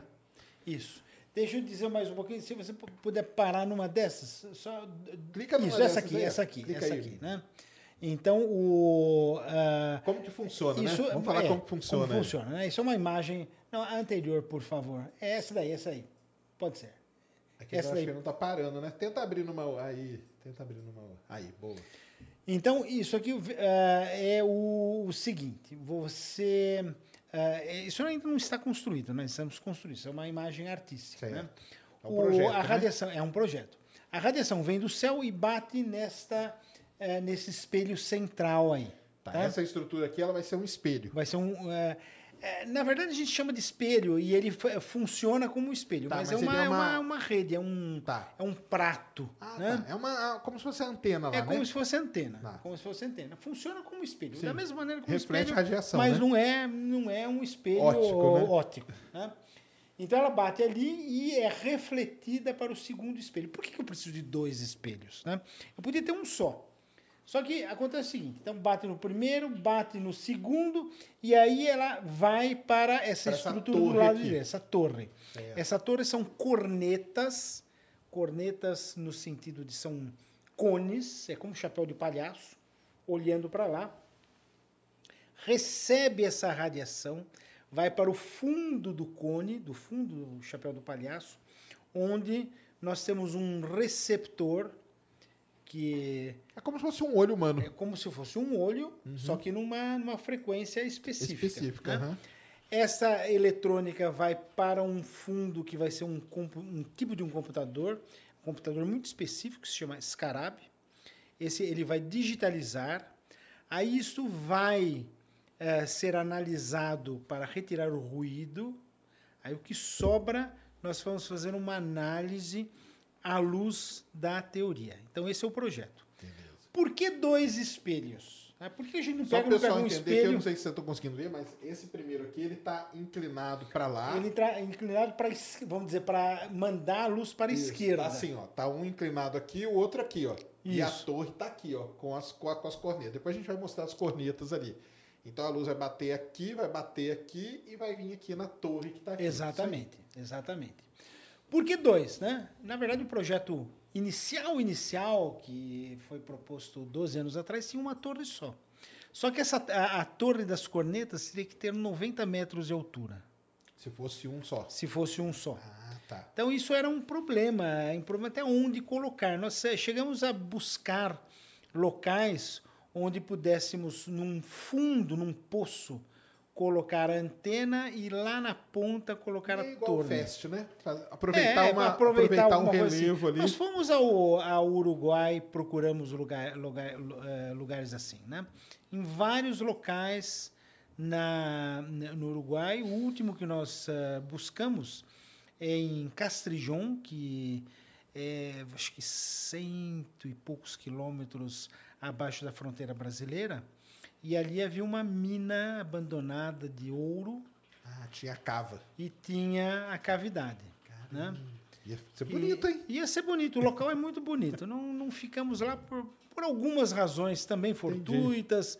é, de fato é, é- é complicado. É logística, um monte de coisa que entra, né? Logística, no caso de Castrejão, tinha um dono, aquele dono, ele é, acabou colocando problemas, mudamos de local, então teve essas que- questões. E aí, você fazer uma torre de 90 metros com algumas toneladas lá em cima é construir um prédio de quantos? 30 andares, né? E, então ficou infactível. Aí foi reprojetado para uma torre desse tipo. Todo, todo o aparato é fixo, então ele observa com a rotação da Terra. Aí teve um certo problema que a gente falava o seguinte: para a gente ter uma boa observação, a gente teria que ter um número muito grande de antenas, 60 cornetas, 60 cornetas. 60 cornetas são muito caras. Na verdade, aí a gente vê também uma outra questão que é uma questão de economia moderna, que é a produção em massa, né? Se você é um, um, um, Mercedes ou um BMW custam 300 a 500 mil reais.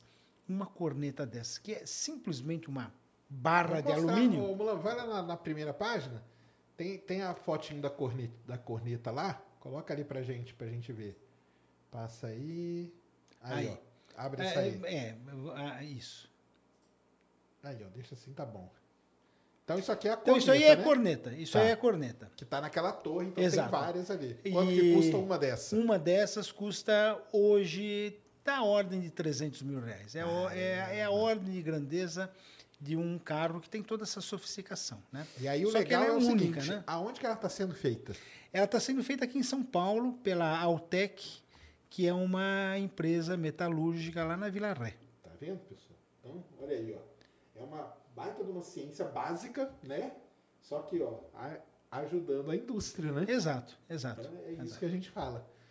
É- então a corneta nada mais. Isso aqui é tudo o quê? Alumínio? O que Isso é que tudo o- alumínio. É Alumínio, tudo alumínio. E aqui é que estão os sensores no final dela. É, aqui, no né? Lá no final, lá no final. na A- aí acontece alguma coisa para também para Ah, focalizar, pra tem um focalizar, guia de ondas sinal, tá. e aí ela vai lá para baixo. E a torre lá são quantas cornetas hoje? O É, projeto? hoje nós é, estamos inicialmente com 14 e vamos a 28. Ah. Aí essas 28 ainda seriam insuficientes. Aí nós, é, é, para fazer essa economia, é, foi projetado um carrinho que muda a direção uma vez por ano. Que legal. Assim, eh, nós eh, fazemos faixas do céu e sucessivas faixas que varrem o céu inteiro. Legal Isto demais. aqui é um outrigger, né? Bingo Uirapuru. O Uirapuru foi o nome dado por, por este, essa corneta extra. Ele ela está em Campina Grande, é o campus de Campina Grande. Ah, legal. Não, então para entender vai ser assim, aquele vai ter aquele aparato principal, Aquele as aparato principal- e a torre. Isso, aquilo está em Aguiar, na Serra Aguiar, do Urubu, em- na Paraíba. na Paraíba. To- todo, todo o aparato está Vai na Paraíba. na Paraíba. é. Então, esse está. ah, se você olhar o mapa da Paraíba, você vai para leste, quase 100 quilômetros do Ceará, né? Entre Cajazeiras e Souza, Coremas. para quem conhece a região, é mais ou menos por ali. Essa municipalidade de Aguiar é uma, uma pequena cidade, bem pequenininha, e na beirada de Aguiar, a 15 quilômetros do, do, do centro, nós temos o bingo principal. Está cercado por, por, não montanhas, né? montes, né? Então ela tá, ele está bem protegido eletromagneticamente. Legal. Tem uma ligação, eh, ou vai haver uma ligação com uma torre que, eh, por eh, fios, né? por inter, fios, Internet cabo. internet, cabo, e aí ele envia pelo ar para Souza. Em Souza tem um segundo outrigger. Se vocês já ouviram falar do Parque dos Dinossauros, Uhum, lá em Souza, ele vai ficar lá no Parque dos Dinossauros. Que legal. Olha aí, ó. É. E- Já está sendo montado, mas ainda não está. Esse está em fase já adiantada. Falta só um, para melhorar essa observação, nós precisamos de um, de um espelho para eh, focalizar, aqui em Focalizar. cima, Entendi. que ainda vai ser construído.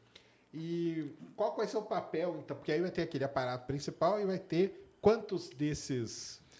Bom, de isso ainda assim? não, não está certo, nós queremos o número maior possível. Em princípio, bom, dois já temos, e temos um terceiro aqui em São José dos Campos, onde nós reaproveitamos o projeto GEM. O projeto GEM tinha um- uma, uma observação, era uma, uma frequência um pouquinho diferente, mas nós ah, reaproveitamos, então ele vai ser um terceiro outrigger.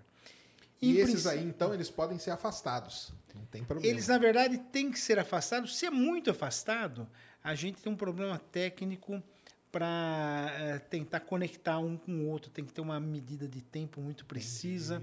Então, aí Pra que a também. tenha- seja feita no mesmo, mesmo No horário. mesmo né? horário. Tá. É, é. Então aí é, existe um problema, é, vamos dizer, técnico que a gente tem que resolver. Né? E, de fato, é, isso fa- faz parte da ciência. Né? A gente tem que resolver esse problema. É, em princípio, nós gostaríamos de ter mais dois outriggers na Paraíba. Em princípio, eles poderiam ser colocados em Cajazeiras e em Patos.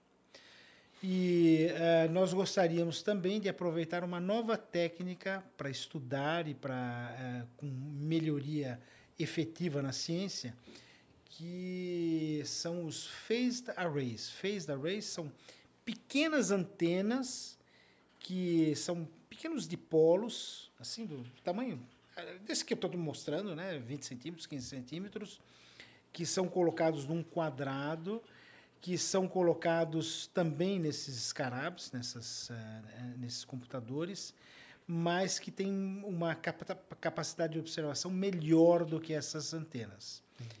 E ah, aí, se isso for o caso, a gente poderia ah, ver não só esta faixa do céu do bingo, que é de 15 graus ali perto do Equador, mas eh, no, no céu inteiro. Olha que legal. Ou, na, na verdade, metade. Bom, é, depois de, de girar a Terra no céu O inteiro. céu todo. Varreu o céu todo. E o papel dessas, desses auxiliares aqui é o que é o quê? Principalmente, na verdade, quase que totalmente de transientes, ou seja, FRBs e similares. Ah, tá. Então, isso eles estariam propensos a localizar ah, a galáxia mãe De uma de FRB, por exemplo. FRB. Ah, tá. E no caso desses uh, phased arrays, a gente pode fazer até mais, que é, é o sensoriamento remoto do céu próximo, Que legal. que é uma questão até estratégica. Uhum, com certeza. E eles ajudam também na hora de, de, de subtrair o ruído? Essas, esses aí? Na verdade, ele- eles têm menos uh, exigências Tá. uh, em relação ao ruído. Né? Os FRBs, como eles são mais fortes, Ah, você precisa cuidar menos do do ruído. ruído. Porque aí ele vai aparecer de qualquer Ele vai aparecer de meio, qualquer né? maneira. Então nós nem Legal. nos importamos muito. Tanto que esse aqui é dentro da cidade de Campina Grande, onde obviamente tem muito mais ruído. E o pessoal lá, para lá para tirar foto, será? Ah, para. Deve Tem, parar, tem um né? grupo grande. Os, estu- os estudantes lá são muito entusiastas. Tem um grupo grande lá dos meus Legal. colegas de estudantes que fazem eh, modelos pequenos desses, dessas cornetas com eh, material mais simples. Fazem muita coisa lá. Eles estão Entendi. realmente E a cidade lá do bingo principal, o que, que ela achou de tudo isso? Bom, foi uma, foi uma, uma revolução, né? Inclusive É? tem um grupo de Campina Grande que eh, ia e vai, só te- teve uma interrupção devido à pandemia, até a cidade uma vez por, eh, por semana, uma vez cada 15 dias, para eh, ensinar ciência para os estudantes. Se você olhar para o... Eu não sei quanto você tem do, do bingo, eh, posso até enviar depois. eh, nós temos ah, as aulas públicas, Ah, principalmente nas escolas. Pô, isso aí é demais, ó, tá vendo? É regido pelo, pelo grupo, pe- pelos, pe- pelo meu colega lá e os respectivos estudantes. os alunos deles da- ali. aluno dele. Legal demais. Muito bom. Então, tá lá a antena olhando lá para o universo. Veio lá o, a faixa do céu, uma região, né? Isso. E trouxe. Só aí tem uma, uma frase de um amigo meu, porque eu na geofísica é a mesma coisa também. Tudo é ruído. E a gente só cuida de. aí tem um professor que ele dá, toda vez nos congressos, ele dá a mesma palestra, ele fala: Vocês estão vendo aqui?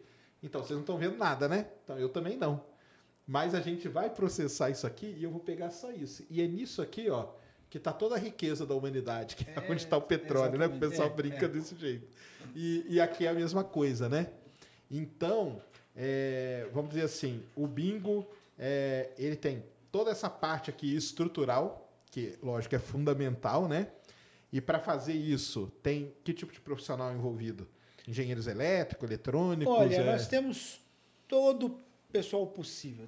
Nós temos a, a metalúrgica que está trabalhando, é, tem então temos, metalúrgica, né? temos trabalhadores ali, Claro. né? Me- metalúrgicos.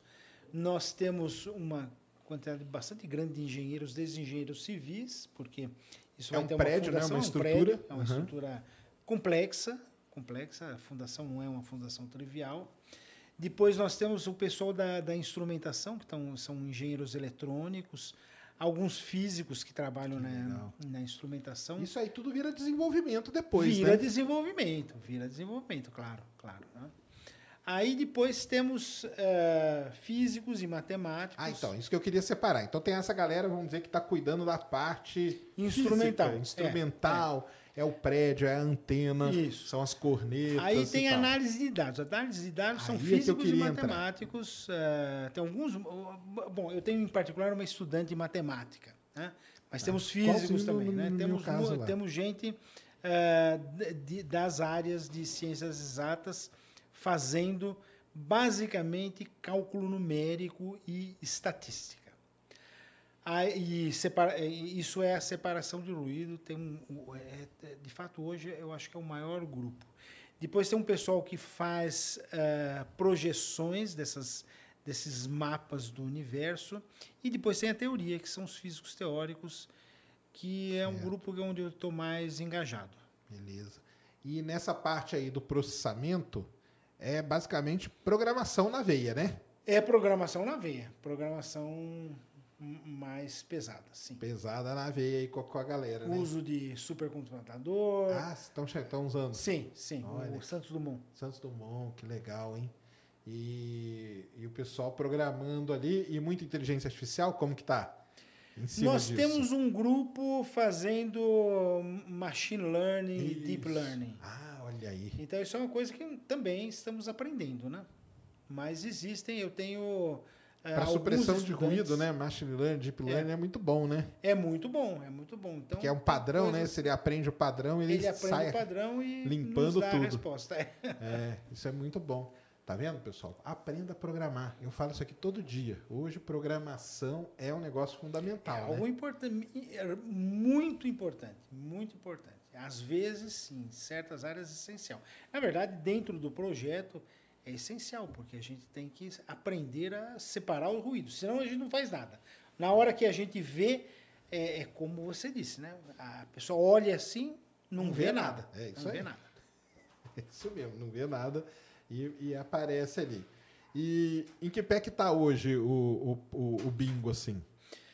Bom, depende da, da direção que a gente olhar. Bom, Na pa- na parte instrumentação- estrutural aí. Na, na instrumentação, nós temos, eh, digamos, metade do receptor, porque o receptor são dois radiômetros, cada radiômetro está, eh, está construído, e eles têm que ser acoplados para o que a gente chama de eh, full correlator, completo, um correlador completo Completa. Completar da- ele ali. Né? Isso, é. Então você completa as duas partes e é melhor para separar o ruído e para ter um, digamos, um som mais limpo, na verdade, uma, uma Sinal, né? mais- um sinal, mais limpo. Aham. Ah, isso deverá estar completo até o final, até meados do segundo semestre. Nós vamos ter ah, o projeto completo e aí temos que passar para produção em série, que aí é rápido, né? É a contratação de uma companhia que repita os ah, receptores. Aí nós temos as construções das. ah, do- bom, tem as fundações. As fundações estão sendo, estão sendo feitas, estão sendo feita a prospecção e o tipo de solo está sendo estudado. O pessoal está lá, está trabalhando. Ah, Ah, os espelhos lá, as antenas. lá. não, esse, esse, são- esse eu estou falando da fundação de concreto. Do concreto. Agora, a a- as antenas e a parte metálica que vai estruturar tudo, isso está sendo feito na China. Ah, olha só. Vai Então, vir de lá. Vem da China. Vem da China e nós montamos aqui. Que legal. As cornetas são aqui. São aqui. né? As Isso com a cornetas- China, o que é, um, é parceiro dentro do projeto também. É parceiro dentro do projeto. Que legal. É, tem uma. ah, e aí, por isso que vocês têm esse contato lá com o FEST e tal. é, é, é. Pô, os caras tem um aprenderam a fazer. grande. Na verdade, esse, esse grupo chinês ele se origina de uma colaboração minha que eu tenho desde 97, 98 com esse meu parceiro chinês, que ele foi meu meu, pós, meu meu estudante, né? Uhum. E depois ele voltou para lá. Hoje ele é professor titular, é uma pessoa muito bem posicionada lá. Legal. E tem um grupo enorme. É o, o segundo grupo. é, olha, em número de, de pesquisadores, é, rivaliza com o é, é mais ou menos metade do, do, do- do- projeto. né? Então esse é um projeto que é Brasil-China. Principalmente Brasil-China. Principalmente Brasil-China, com uma participação forte inglesa, francesa, ainda italiana e sul-africana. Que legal. E eventualmente teremos alguns portugueses e no caso do High Resolution, eh, holandeses também. Que demais. Isso tem troca dos estudantes? Tem estudante brasileiro que vai para lá? É, eu tenho eu tenho meu ex-estudante e ex-postdoc que foi para lá e hoje é professor lá na China. Que legal. Muito legal. E isso, está né? no Isso projeto. aí é sensacional, né? Ter esses projetos, né? Para o pessoal que não sabe, tá vendo? Tem muita coisa acontecendo no Brasil, né? Tem, Tem, tem, muita coisa tem muita acontecendo acontecendo. e estão mexendo nas coisas. Isso aí é, é demais. Então, as, a parte da metálica, vamos dizer assim, né? Você pode dizer da, da antena e tudo, tá lá na China e vem, vem para o Brasil. Na verdade, foi projetado aqui também. Né? Quem, quem fez o projeto eh, principal das antenas, eh, que é o projeto óptico, é um grupo eh, que. Porque isso tem uma, uma história. A história é um pouquinho complicada. O- tanto as cornetas quanto o projeto óptico são cálculos. É eletromagnetismo clássico. Mas é aquela questão, né? Você, você, você sabe forças, você sabe estática. Eu sei estática. Mas se você me pedir para construir um prédio, eu vou dizer, olha, não é, não é, Não é minha área, minha né? área, não é. eh, eu sei que ali tem força, ali tem força, elas têm que se compensar, etc. Mas eu não sei construir um prédio. Eu não vou me arvorar a engenheiro civil. E nós eh, tínhamos um projeto, o projeto das antenas, eh, das cornetas, é um projeto já ah, que veio lá no começo do bingo. Ele foi projetado, ela, o primeiro projeto foi feito por um, um francês que estava na, na Inglaterra. Ele fez o primeiro projeto que nós aproveitamos, reaproveitamos, ah, refizemos, reestudamos, mas aí tinha que ser feita a tem que ser feitas as, as antenas e a configuração da ótica, que é, olha, bate aqui, vai para lá, vai para lá, isso a gente chama de ótica. Sim. E Como aí que quem vai fazer? sinal, né? Bom, é difícil quem fazer, porque você precisa realmente de um pessoal tipo engenharia. né? Aí, eh, bom, isso foi um, um gargalo do projeto. Eh, ninguém, não que ninguém quisesse, mas eh, ninguém sabia como fazer.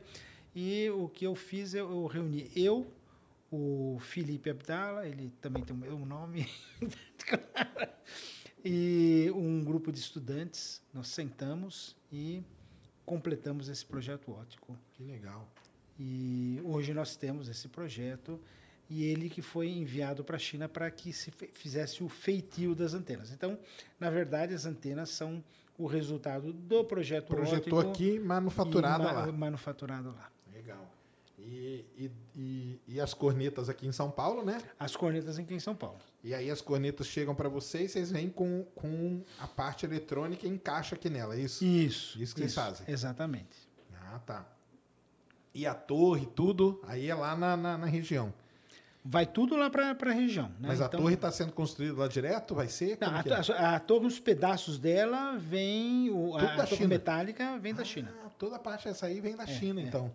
Entendi. Esse pessoal da China é o pessoal que está conectado com o FACE também. Ah, então. Isso que eu até imaginei, que eles devem ter já é, uma é. expertise nisso, né? Eles, é, na verdade, eles estão interessados em fazer o nosso projeto até como, como parte do treinamento deles mesmo. É uma, uma companhia estatal.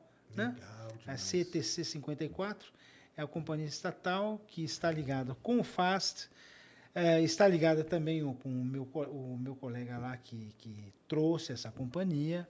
Então, existe uma. é, a, conexão científica entre os diferentes. é, os diferentes elementos do projeto, as diferentes Uhum. pessoas do projeto, é muito importante, né? Não, isso aí é fundamental, né? Ainda um projeto desse tamanho, né?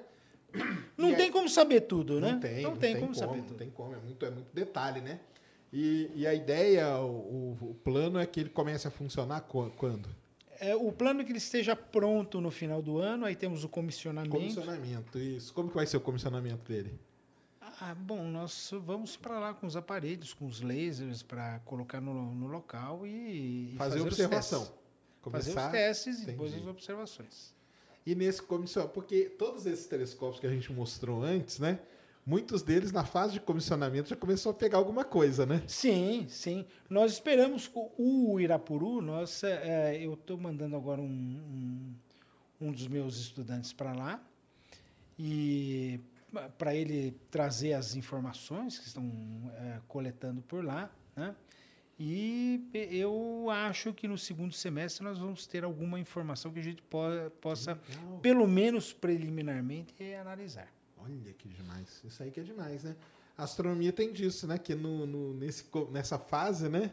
Já começa a surgir alguma É, coisa, é. né?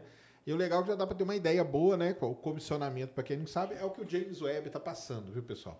Então não adianta o telescópio, né? Esse telescópio nosso aqui não precisa de comissionamento. O comissionamento dele é montar ele e ali fora e ver se ele vê alguma coisa. Mas nesses projetos aqui você tem que testar, ver se está tudo de acordo, ficou tudo certinho, se a eletrônica está correta, se a está refletindo da maneira correta e tudo. Analisa tudo isso e aí você, pô, aprovado, né? Então vamos partir para a parte científica do projeto. Exato. Aí você acha que parte- o comissionamento deve durar quanto tempo desse, do bingo? Ah, meses. alguns Meses, né? É. Ah, tá. E aí depois. E, é, muito bem. Aí ele começou a observar. E a ideia é que ele responda quais questões, assim? Basicamente. Algumas Aí, delas. é, é, várias, né? É, vamos ver o que eu gostaria. É, né? Então vamos lá. Eu gostaria que, ele, que, ele, que me dessem vínculos suficientes sobre a, o setor escuro. Eu gostaria de ver uma interação no setor escuro. né? Certo. Isso seria, vamos dizer, o meu eh, intuito principal. E aí, se projeto. vê, é um prêmio Nobel aí, hein? não é não? Se for o primeiro. se for o primeiro, sim. Com né? certeza, né? Outra questão que eu gostaria de ver é a estrutura dos FRBs. Então, localizá-los e ter também. alguma informação sobre a dinâmica deles. E, se possível, fazer algum modelo que funcione. Também temos gente trabalhando. Isso também é muito importante, viu? É, isso Então, é super São importante. duas questões que são duas questões de física de fronteira, não nossa, mas fronteira universal. Universal, exatamente. É isso mesmo.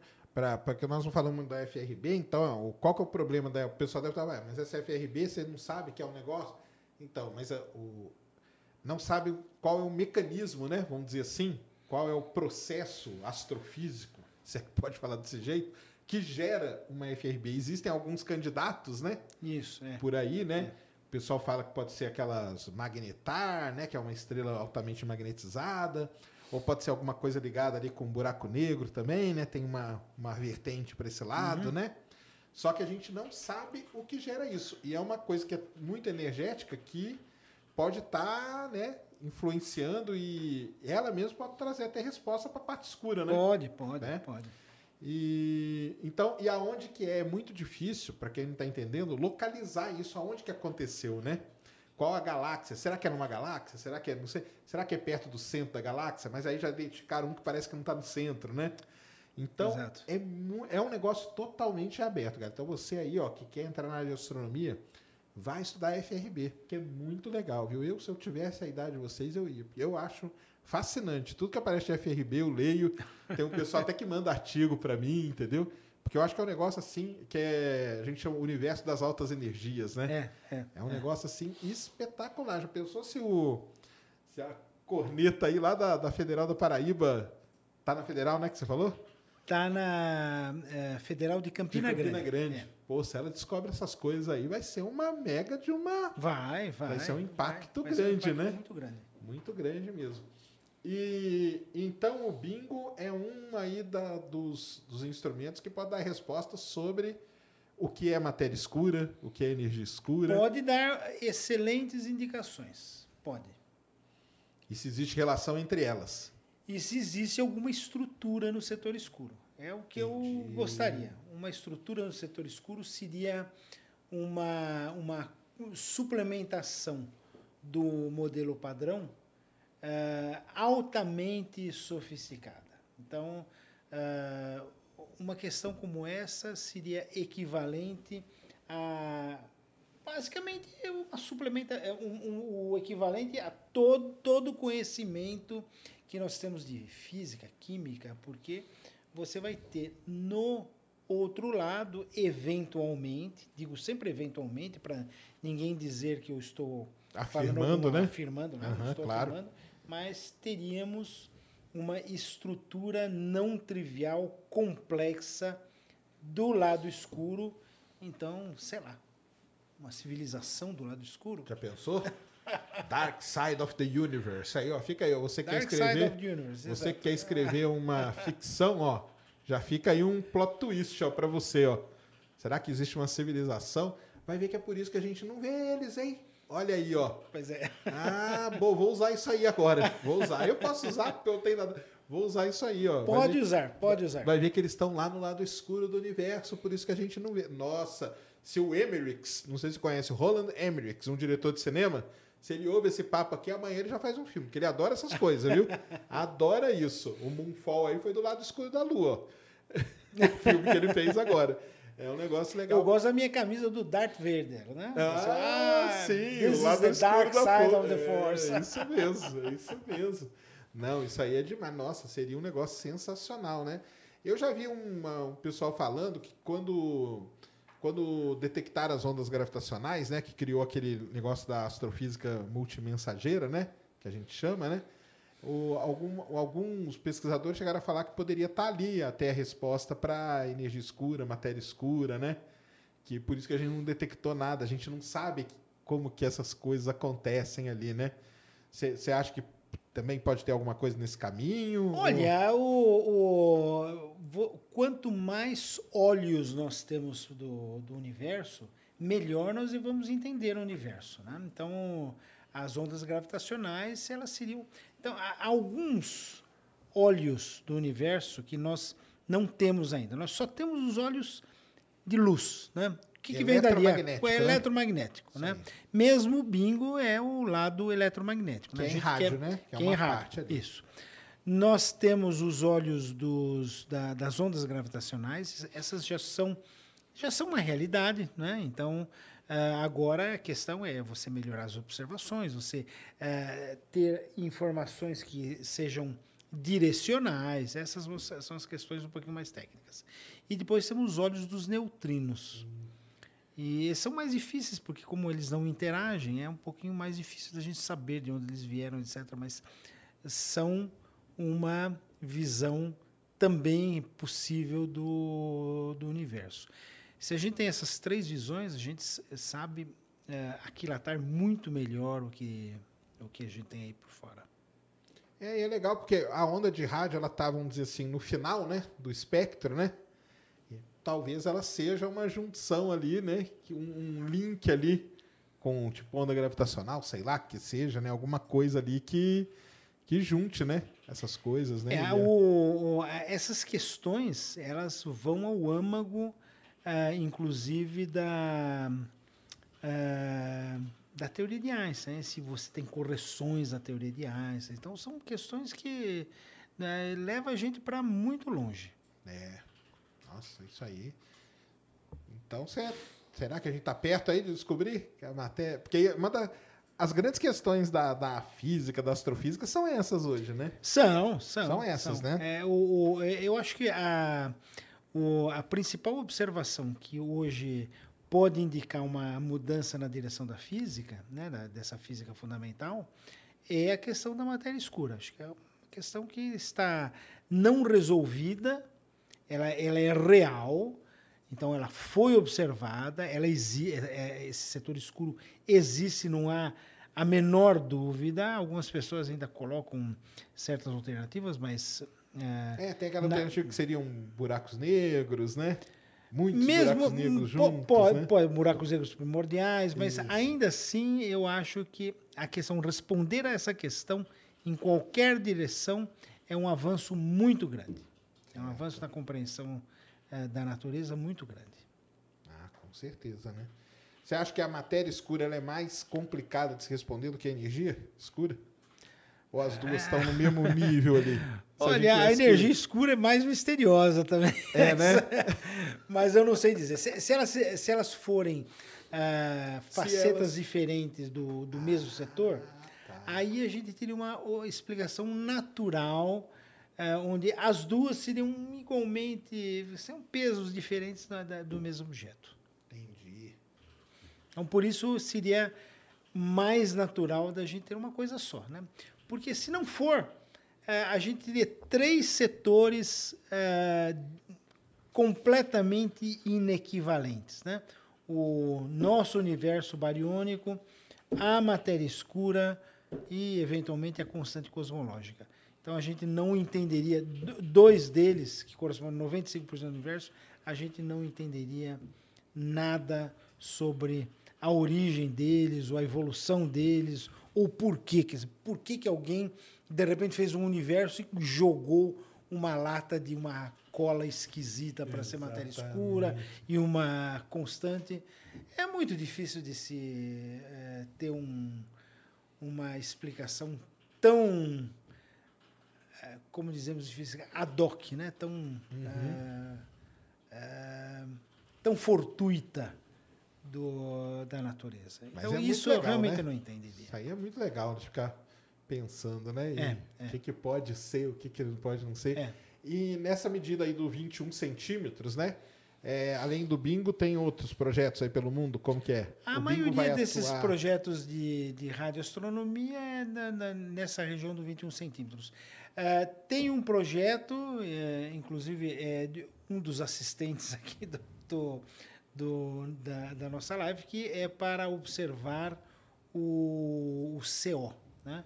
Então, o João é um, um estudante de doutorado que cujo, cu- cuja, cujo material de tese é um outro tipo de observação, a observação eh, daquilo que vem do monóxido de, de, de, de carbono, Carbono. do universo.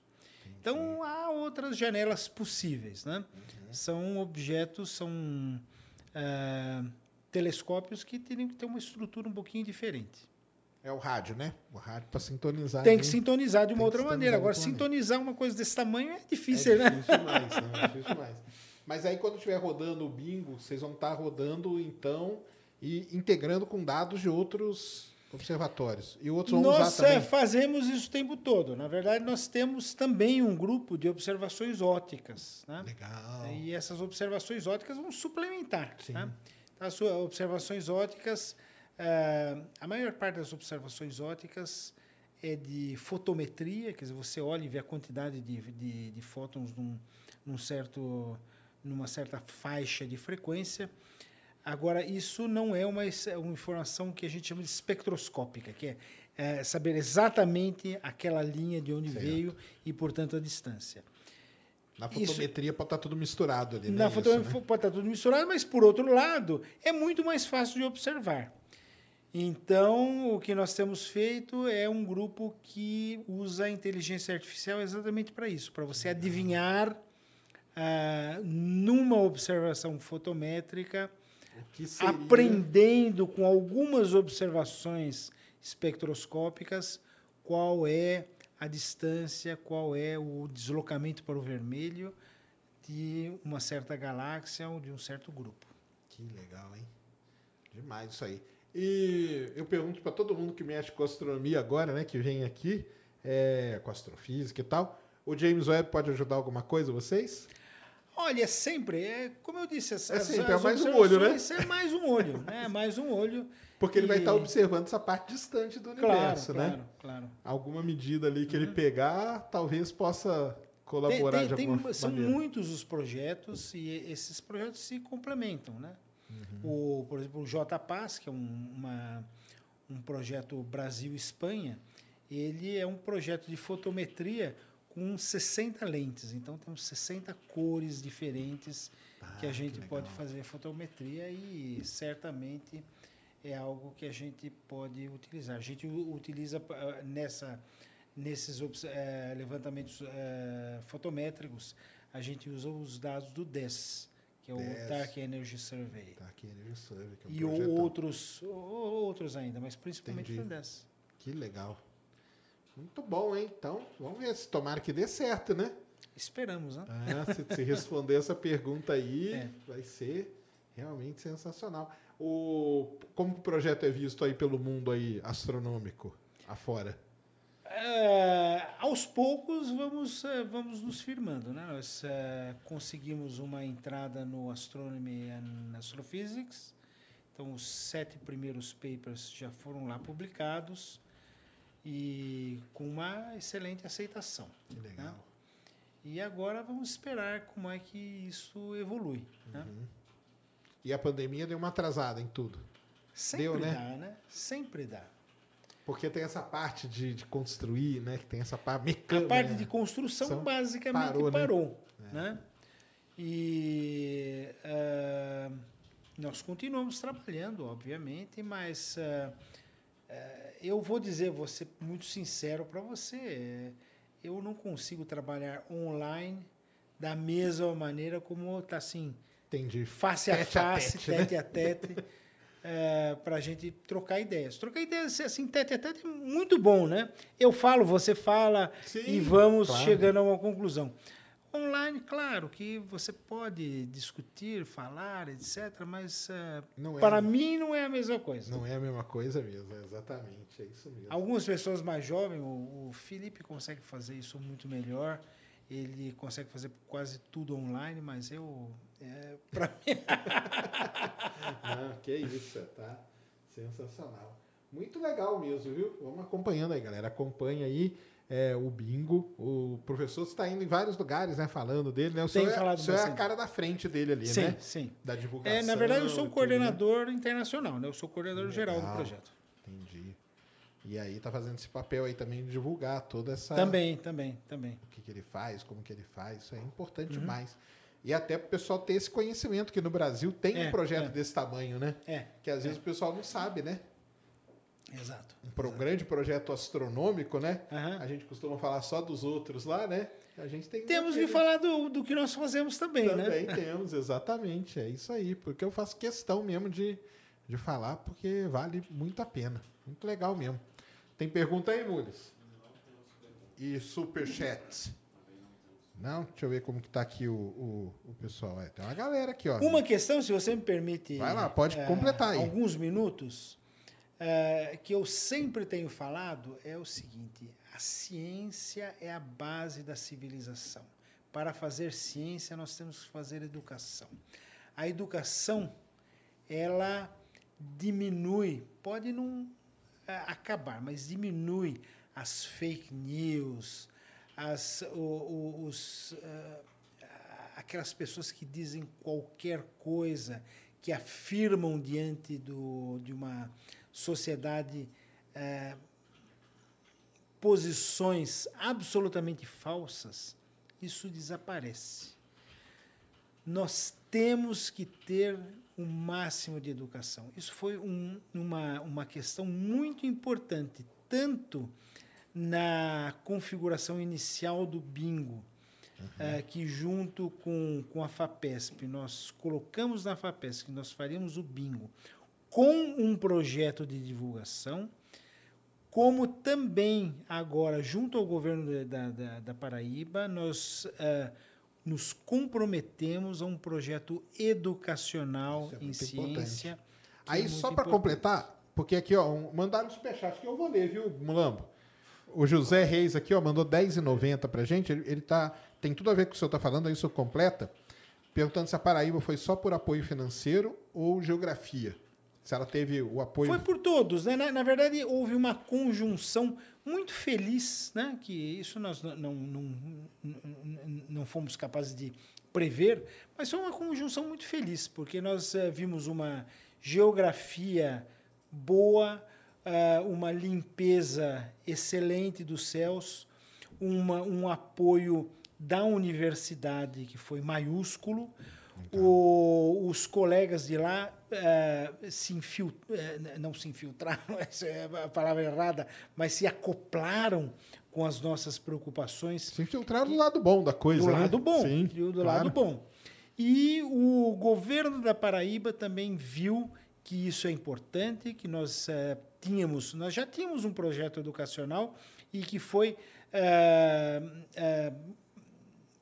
agigantado pelo secretário da Educação do, do governo atual e que deu, eh, resultou nesse apoio financeiro e estratégico também. Existe um- uma, uma a, a estratégia, a logística é uma coisa muito importante num, num projeto desses, porque sem a logística não adianta a gente fazer ciência se você não coloca no lugar na hora correta, se você não tem o, o, o caminhão que leva o material na hora certa, a estrada que leva para o local. Então, isso pode não ser ciência, mas é tão importante Não, quanto. ajuda né? no desenvolvimento Claro, de tudo. claro, Isso aí é claro, sensacional. Pô, e ter esse, esse papel educacional e tudo é, é fundamental, né? Dá É, muito mais corpo ao, ao projeto. Só agradecer aqui que eu tô vendo tem um monte de aluno aqui, um monte da o pessoal aqui respondendo as perguntas aqui, que trabalham lá, acho que no projeto, com certeza, né? Que estão aqui falando e tudo mais. Então, obrigado aí todo mundo do Bingo aí que estiver ouvindo a gente aí. Foi muito bom, viu? Muito bom aí. 1.100 pessoas assistindo a gente aí, ó. Sobre o 1.100, bingo. mano, 1.100 aí, ó. Muito bom. Tá show Excelente. de bola. Muito bom, professor. Onde que o pessoal, então, encontra informações do, do senhor, do bingo, do seu grupo? Como que faz? Podem mandar e-mail bingotelescope.usp.br ou podem mandar, inclusive, para o meu e-mail eh, bom, ah, da universidade, eabdala.usp.br. Eh, podem olhar no bingotelescope.org, que é o sítio oficial do bingo. Legal. Nós temos uma página de Facebook que eh, vocês podem acessar e eh, vocês podem encontrar todas as informações por ali e não se acanhem em mandar e-mail, eh, mandar mensagens que ah, na medida do possível ou eh, um de nós responde ou manda para a pessoa que pode responder da melhor maneira. Legal demais. Aí, pessoal, vamos acompanhar aí, vamos ver. Quem sabe aí, daqui a alguns anos, ó, vamos torcer aí pro Bingo responder as questões aí sobre o Dark Side of the Universe. Se você escrever um livro, uma ficção, me cite, hein? Me cite Tá nessa, nessa ideia aí que eu dei, hein? Porque realmente é um negócio sensacional aí. Parabéns por todo o trabalho da, seu, da sua equipe toda aí, todo mundo que está envolvido. É muito legal ver esses projetos aí no Brasil funcionando. Obrigadão demais Muito por ter obrigado. vindo aqui. Aceito o convite. São cerca de 80 eh, pesquisadores e engenheiros que Envolvidos em estão tudo. participando, Que envolvidos demais. e mais os grupos de trabalhadores e técnicos que também Indiretos, né? indiretos que são é difícil aquilatar quantos, mas deve ser mais 30, 40 pessoas. Então são mais de 100 pessoas envolvidas diretamente no projeto. Muito legal. Parabéns demais a iniciativa e vamos torcer aí, vamos responder. Eu aí. sinto até um peso nas costas quando eu falo isso. É, tá, tá certo. Mas é um peso bom, é. peso bom, peso bom demais. Valeu demais. É isso aí, então. Galera, amanhã quem vai estar aqui com a gente, Peste Renan, né, Mulambo? E nós estamos vendo, nós vamos jogar KSP, Kerbal Space Program. É um joguinho muito legal. É um joguinho de espaço que você monta o foguete, só que você só tira ele da Terra se você acertar toda a parte física sei. velocidade, delta V, senão você não faz nada no jogo. É complicado pra caramba, mas o Peste Renan é um dos melhores jogadores do mundo, hein? De que é KSP, ele vai estar aqui com a gente amanhã, então vai ser muito legal. Já vai baixando aí o, o Kerbal para você ficar com a gente aí acompanhando. Vamos ver que missão que nós vamos fazer aqui, né, Mulambo? Vamos para Marte. Mulambo quer ir para Marte. Vamos ver se a gente consegue aí pôr uma nave para ir para Marte. É difícil, galera, porque é um jogo que tem que ter o conhecimento. Isso que é legal pra caramba. Então você acaba aprendendo muita coisa de foguete, de astronáutica, de leis da física. É legal demais. Então é isso aí. Deu aí, Mulambo? Deu demais. Muito bom, então. Professor, brigadão de novo. Eu que agradeço. Valeu demais, o papo foi muito bom, galera. aí aprenderam hoje, hein? Aprenderam tudo, né? Muito legal mesmo. Acompanhem todo aí o trabalho do Bingo e vamos lá revelar aí os segredos do lado escuro do universo. Um grande abraço a todos, até amanhã. Fomos. Mary redeemed a $50,000 cash prize playing Chumba Casino this year. I was only playing for fun, so winning this was a dream come true. Chumba Casino is America's number one social casino experience. It's serious fun. With over 80 casino style games to choose from, you too could win life changing amounts of cash. Be like Mary. Log on to chumbacasino.com and give them a whirl. That's chumbacasino.com. No purchase necessary, void, or prohibited by law. 18 plus. Terms and conditions apply. See website for details. The voice in the preceding commercial was not the actual voice of a winner. Mary redeemed a $50,000 cash prize playing Chumba Casino this year. I was only playing for fun, so winning this was a dream come true. Chumba Casino is America's number one social casino experience. It's serious fun. With over 80 casino style games to choose from, you too could win life changing amounts of cash. Be like Mary. Log on to chumbacasino.com and give them a whirl. That's chumbacasino.com. No purchase necessary, void, or prohibited by law. 18 plus. Terms and conditions apply. See website for details. The voice in the preceding commercial was not the actual voice of a winner.